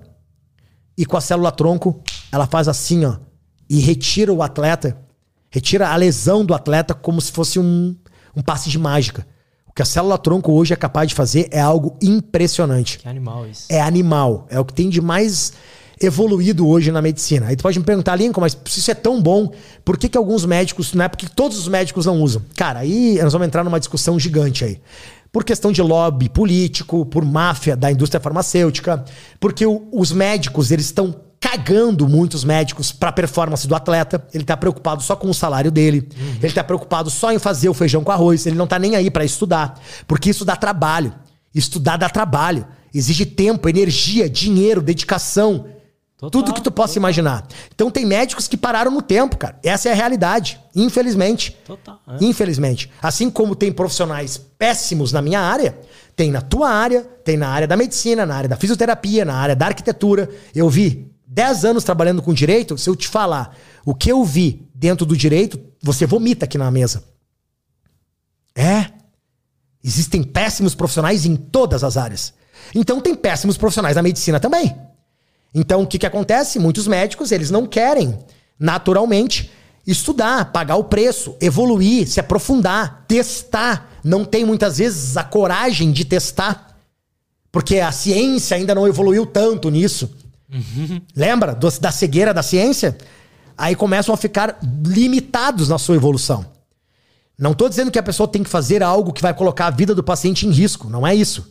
Mas hoje a ciência comprova e tem milhares de artigos científicos comprovando o poder da célula tronco. Só que tem gente que escolhe não usar e aí existem milhares de motivos pelo qual ela não quer usar. E o problema é dela e tá tudo bem. Né? E o problema é do atleta também, né? Que acaba não recebendo a célula tronco e acaba é, sendo curado infinitamente num prazo muito maior do que ele poderia se tivesse sendo feito, fazendo tratamento com célula. Não é que a célula vai curar tudo e toda e qualquer lesão. Não é isso. Mas ela acelera a cura de várias e várias lesões. E a literatura tá aí para provar isso. E um outro braço nosso é o, o Luiz Fernando, que é considerado como pato, é conhecido como pato, é o apelido carinhoso dele, pato físio, que é o fisioterapeuta, onde ele trabalha não a fisioterapia para curar um atleta quebrado fisicamente, mas ele também traz a fisioterapia para trazer performance. Hoje o jogo mudou e os atletas que estão percebendo isso estão dois, três, quatro passos à frente dos demais. Hoje a medicina não é só para tirar dor, para curar lesão e a fisioterapia também não. Ela é para trazer performance sim. E hoje, se você for olhar os melhores, maiores atletas do mundo, não digo todos, tá? Porque tem até alguns que ainda são amadores no quesito performance, por incrível que pareça, ainda estão sendo sustentados pelo talento, mas isso tem vida curta, como eu já mencionei antes. Você vai perceber que os melhores, os caras mais profissionais, eles têm uma equipe multidisciplinar não para apagar incêndio, mas para trazer performance. O meu trabalho não é para curar alguém que está quebrado mentalmente. Curar uma fobia, um medo, eliminar crenças, bloqueios. Ele também é para trazer performance. E às vezes eu não vou usar nada disso. Eu vou usar outros recursos atrelado ao desenvolvimento humano para que eu consiga guiar este atleta. O meu trabalho é como se fosse de um detetive na cena do crime, digamos assim. Aham. Eu preciso colher as informações que eu tenho para dar um feedback o mais assertivo possível. Muitas vezes o que o atleta precisa, cara, é se livrar daquele relacionamento tóxico que ele tá tendo com a namorada e com a família. Por incrível que pareça, a família e a namorada muitas vezes é o pilar fundamental para o atleta não conseguir estar no máximo nível de excelência ou estar em declínio na sua carreira. Quando ele resolve essas questões emocionais, o que não é fácil, porque está envolvido, tá envolvendo família, questões emocionais, tem uma série de coisas ali, por isso que eles não conseguem tomar as decisões. Quando a gente resolve esse pepino, o atleta, bum, explode. Porque ele estava como se fosse com uma âncora de 150 quilos e quer jogar com essa âncora dentro de campo. Ele leva essa âncora para jogar. Tem atletas que colocam uma mochila de alpinista e colocam um monte de coisas que dá 200 quilos e vai colocar isso para jogar. E aí eu te pergunto, você atleta, quantas bolas você tem amarrada na sua perna e qual é o peso da sua mochila de alpinista que está nas suas costas? Cuidado. Isso pode, e de- e provavelmente está, fazendo com que você performe muito abaixo da média. Só que ele acha que se trata de treinar mais. Ele acha que se trata de talento. Ele acha que é só ele chegar mais cedo e que ele vai conseguir ir para um outro nível. Aham. Então tenta fazer isso então. Leva o teu corpo ao limite mais alto da exaustão. Chega mais cedo para treinar. Vai treinar até mais tarde. Vamos ver se tu vai conseguir evoluir na velocidade que você quer. Provavelmente não. Porque você ainda tá com as suas bolas, amarras, com a mochila de alpinista pesando 200, 300 quilos e você tá querendo ir pro jogo. O meu papel é tirar essas bolas, tirar essas amarras, tirar o que tem dentro da mochila para que ele jogue leve. Então, muitas vezes, ele não precisa de coaching, PNL, base filosófica. Ele precisa ajustar o comportamento dele do dia a dia. Que tá, os hábitos dele estão totalmente equivocados com base no que ele quer para a vida dele. Dormindo mal e etc. Coisas Por isso- tão simples, né? Por isso que eu sou obrigado a entender de tudo um pouco. Eu não preciso ser excelente em uma coisa. Eu tenho que ser muito bom em várias delas. Por isso que eu tenho que entender de sono, de suplementação, o que uma vitamina D em baixas doses faz com a performance do atleta. A vitamina D hoje, ela, regula, ela acaba regulando em torno de, cara, 10% dos nossos genes. Isso dá ali em torno de 2.500 genes aproximadamente. É como se você tivesse 2.500 portas aproximadamente fechadas quando o teu nível de vitamina D tá baixo. E 2.000 com portas, né? Portas abertas quando o teu, teu nível de vitamina D tá em alta. Pô, Lincoln, me dá alguns exemplos que a literatura hoje comprova que a vitamina D em altas doses, ela realmente traz eficácia. Cara, porra, melhora a tua parte cognitiva, melhora o teu sono, faz com que você fique mais blindado de contrair, de ativar doenças autoimunes. Uhum. Ela trata doenças autoimunes de uma forma muito eficaz e muito poderosa. Ela faz com que você aumente o seu sistema imune. Você vai ter mais dificuldade para pegar resfriados. Até pouco tempo, o meu infectologista, eu não sei se mudou esse dado, ele conversou comigo quando eu peguei Covid. Ele disse que até algum tempo atrás, isso pode ter mudado, não existiam evidências que comprovassem morte de Covid em pessoas que estavam com a vitamina D, se não me engano, em 60 UI. 60 mil UI.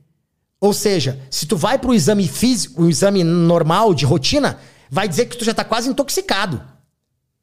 Mas a intoxicação vem com base em quê? Se a, a taxa basal que é feita é feita numa sociedade que está doente, como que funciona uhum, isso? Total. E aí, me explica isso. Por isso que você tem que ter um médico muito foda da área da nutrologia, da, arma, da, da, área da performance esportiva. Você tem que ter alguém que entende de forma profunda sobre exame, que sabe ler exame e correlacionar exames. Não adianta olhar o básico, olhou lá, tá dentro do padrão, eu tô bem. Estar dentro do padrão não quer dizer que você tem saúde e nem performance.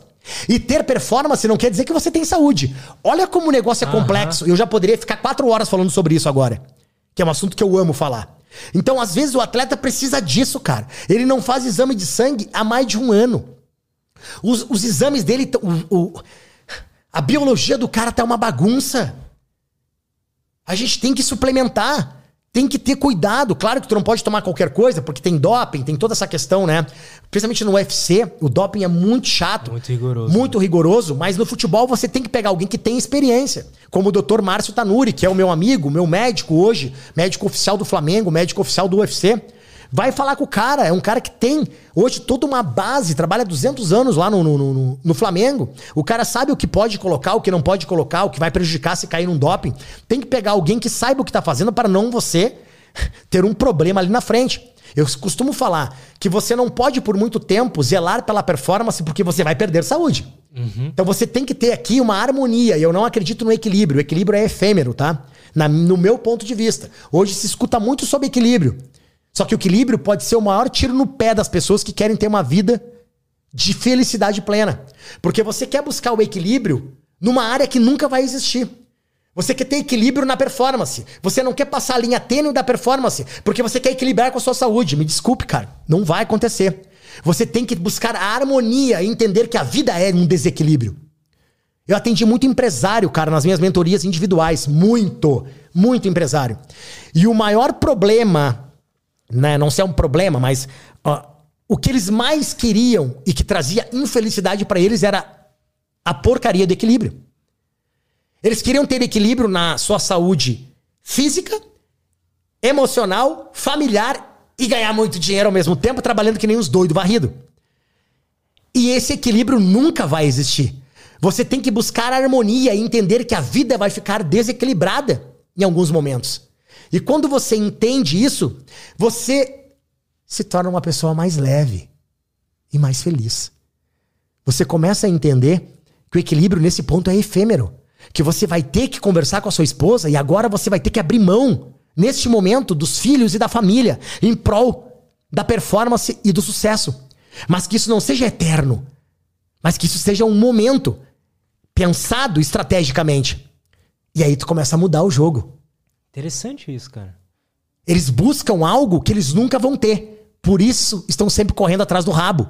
E nunca conseguem buscar a felicidade plena. Faz sentido? Pra caralho. Muito.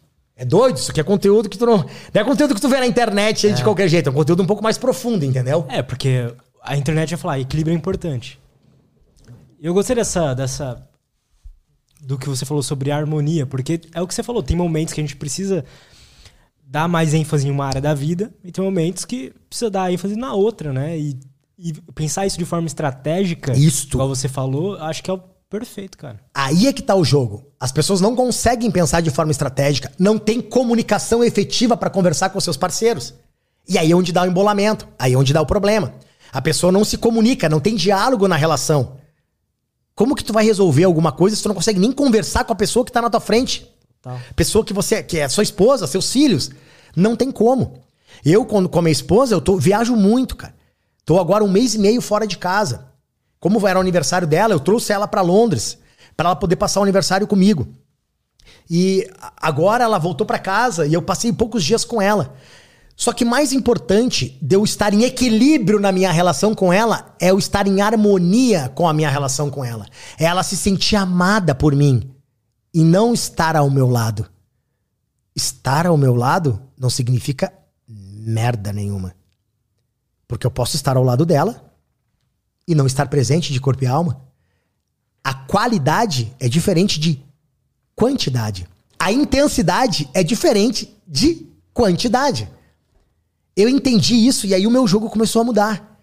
Mais importante de eu estar presente com a minha esposa todos os dias, dando atenção pra ela, é a intensidade dos momentos que eu estou com ela, é a qualidade dos momentos que eu estou com ela, é se ela está se sentindo amada por mim ou não. Isso muda o jogo. Perfeito, cara. Muito bom. Nem sei onde é que eu tava, que eu comecei a ir pra Cara, um outro caminho. Podemos ler as perguntas da galera aqui? Tem umas perguntas Isso aqui tá ao boas. vivo, cara? Tá, tá ao vivo. Sério? Sério. Caraca, eu não sabia que isso aqui era ao vivo, não mano. sabia? Claro que não, mano. Caraca, que doideira, mano. Não tinha ideia que isso aqui era. E aí, galera? E aí? Oi. Eu tinha- Mano, eu achei que isso aqui era gravado, depois tu ia editar e tal. Não, ah, vai ter os cortes depois. Tudo é bem, editado, sim. Aí que é onde a gente vai pôr as imagens e tal, mas o programa na íntegra é ao vivo. Que doideira! Aí, galera, opa, opa. Eu não sabia disso, cara. Caralho. É, porque eu, eu acompanhei o teu, teu conteúdo sempre ali gravado já, entendeu? Total. Eu preciso deixar mais claro isso, às vezes pode ser perigoso. É, né? pode ser perigoso, né, cara? Mas da banca eu falei, não falei nada demais. Mas eu sou muito transparente, cara. Eu sou muito preto no branco. Eu falo o que tem que ser falado. É, eu falo o que tem que ser falado. As pessoas têm uma grande dificuldade, por conta da necessidade de aprovação, de falar o que o outro quer ouvir. E esquece de ser verdadeiro e transparente e falar o que a pessoa precisa ouvir. São coisas distintas, entendeu?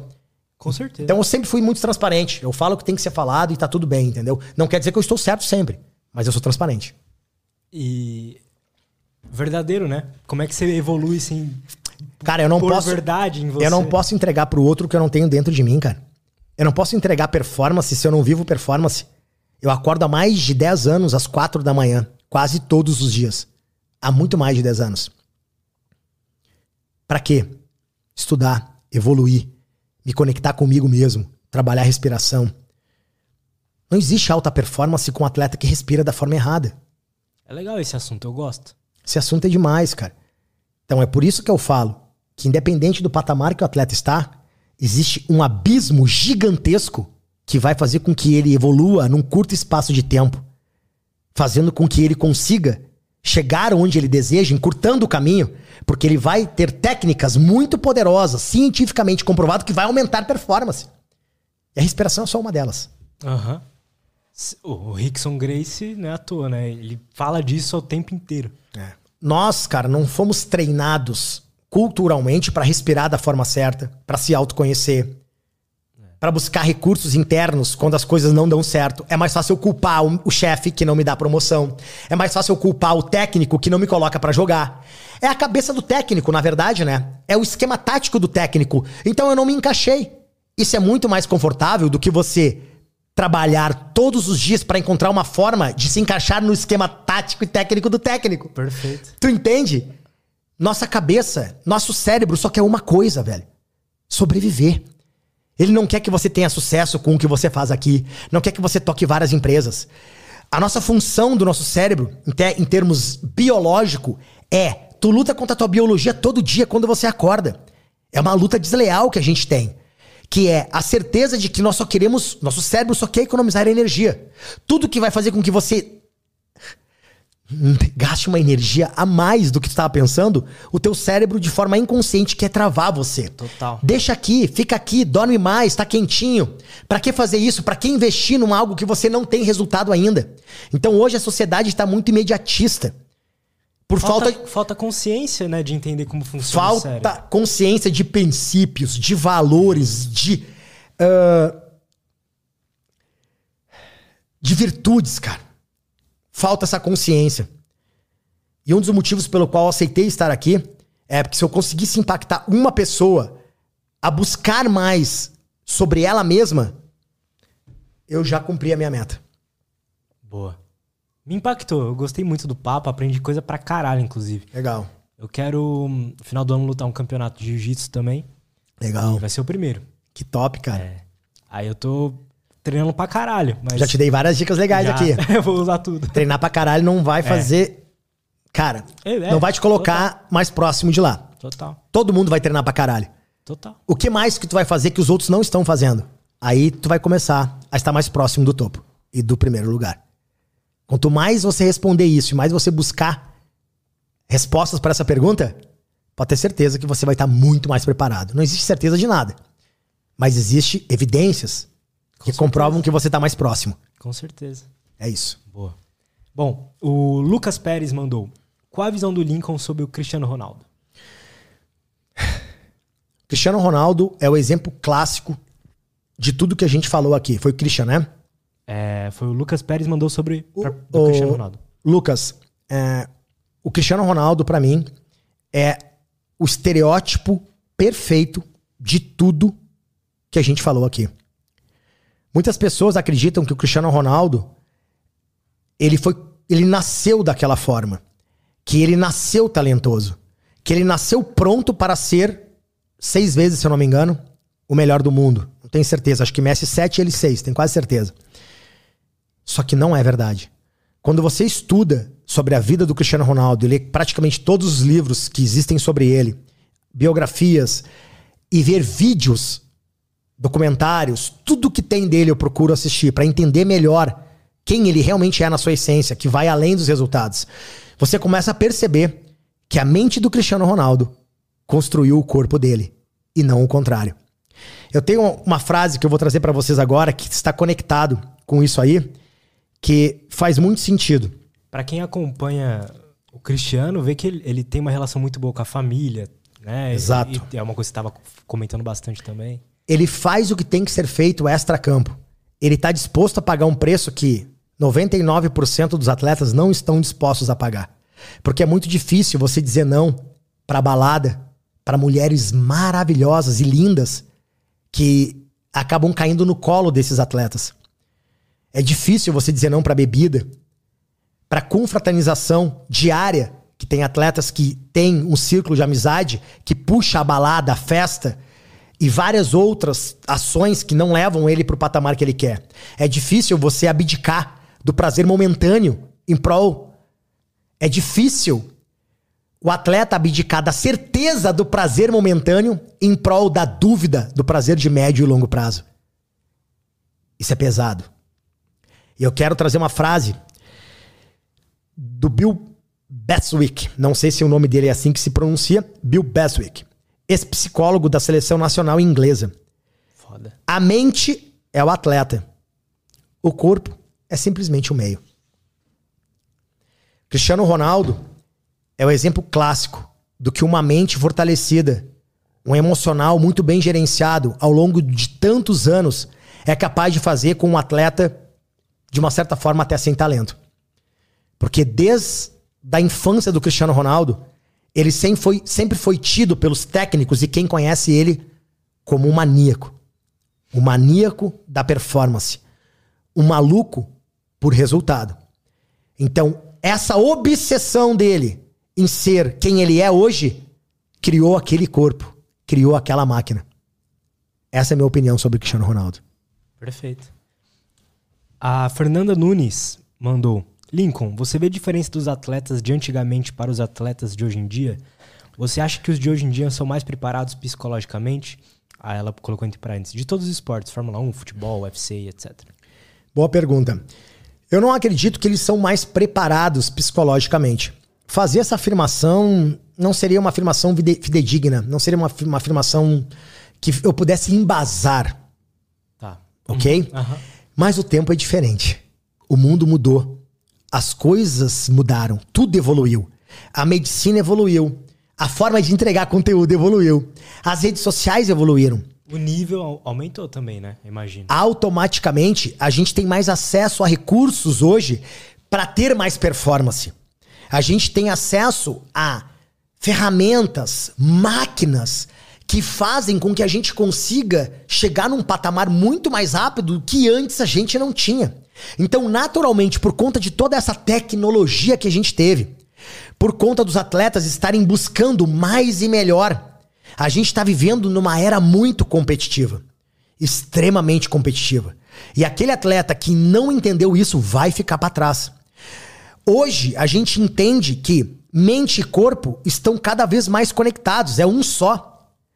E a gente está tendo hoje casos como atletas do mais alto nível mundial, como Medina e Biles, por exemplo, que estão provando a importância do mental. Então tem mais atletas hoje dando uma atenção, e a prova eu sou, né? Uma prova clássica disso, por eu estar aqui com um espaço aberto falando sobre isso. Já dei dezenas e dezenas de entrevistas em rádios, ah, jornais. Eu tenho mais de 400 matérias minhas no Google, hoje indexado no Google, sobre o meu trabalho. Veja, o Exame, Tatame, o UOL, R7, UFC, eh, tudo que você possa imaginar de veículo grande de comunicação eu tenho, inclusive vários internacionais. Então isso é a prova que o jogo tá mudando. E se tudo na vida evoluiu, como que a performance esportiva não iria evoluir também? Então não se trata de ser mais difícil, não se trata de ser mais fácil, não se trata de ser melhor ou pior do que os atletas antigamente. Nós estamos vivendo uma fase diferente. E o atleta que não entendeu isso vai ser atropelado pelo atleta que está entendendo que tudo é um todo. Perfeito. Boa. O Lucas Pérez mandou mais uma. Manda aí. Como o Lincoln lida com a sua saúde mental e qual a sua inspiração para ser o melhor? Para ser o melhor, o único na sua área, ele escreveu, mas para ser o melhor na sua área.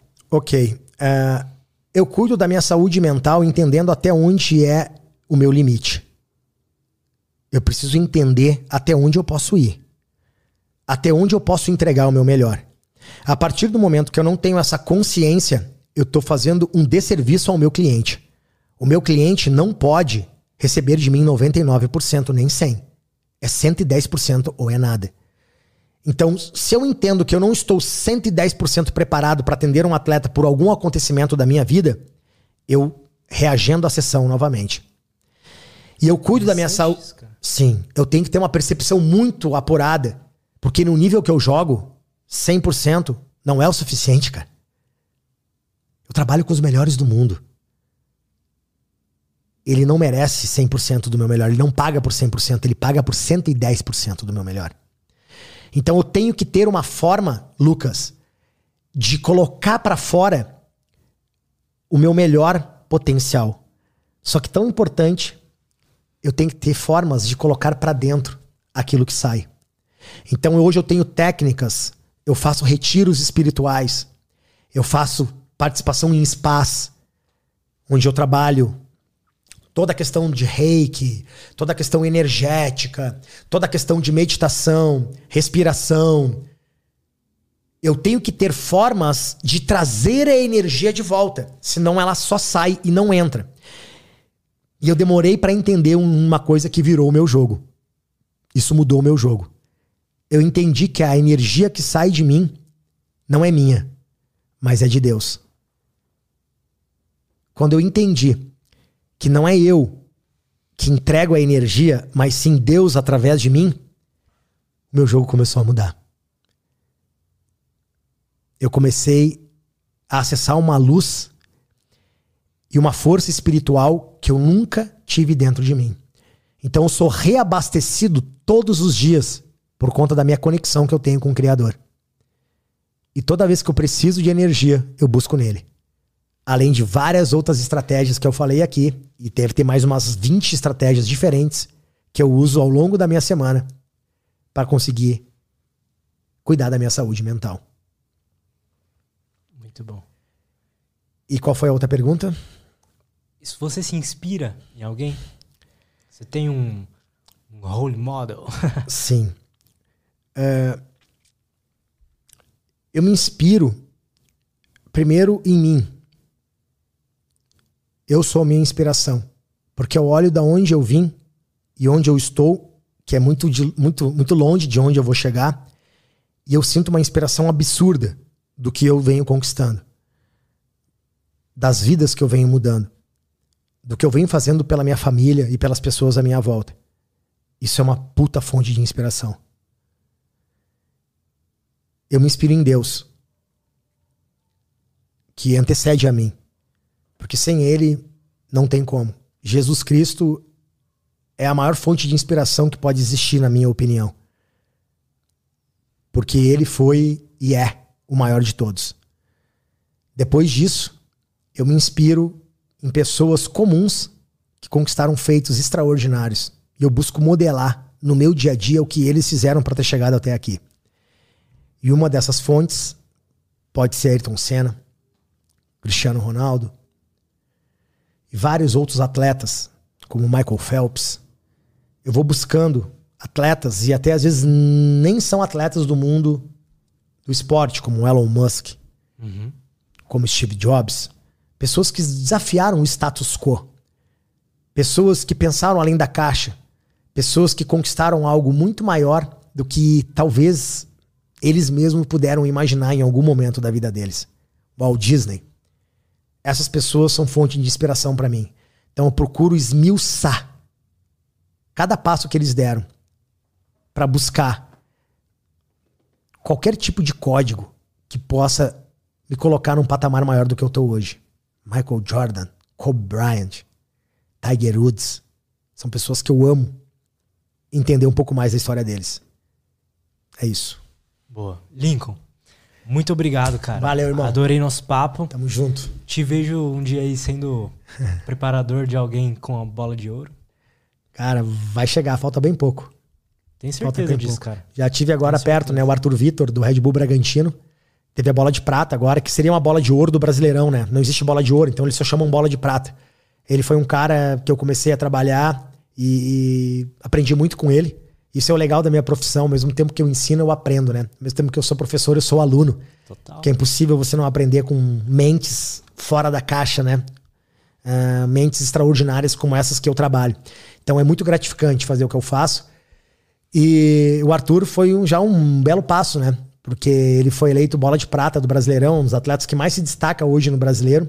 E pegamos a bola de prata, que seria a bola de ouro do Brasileirão, né? Agora falta a bola de ouro mundial e isso aí, psh, só questão de tempo. O caminho já tá muito claro como que eu vou chegar lá. E eu tô traçando ele, né? Assim como estar junto com a seleção brasileira também. Isso é um, é um objetivo muito claro para mim e eu sei exatamente como eu vou chegar lá. E tá bem próximo disso acontecer. Falta muito pouco. Tenho certeza, mano. É. Certeza. Não, isso aí é certo. Não se discute sobre isso, é só quando. Não se discute se. Simples assim. Fechado. Cara, prazerzão. Muito Prazer obrigado. foi meu. Obrigado pelo convite. Tamo junto. É, todas as redes sociais do link estão aí na descrição. Acompanha ele lá. Tem muito conteúdo legal. Ok. E se quiser dar um último recado aí.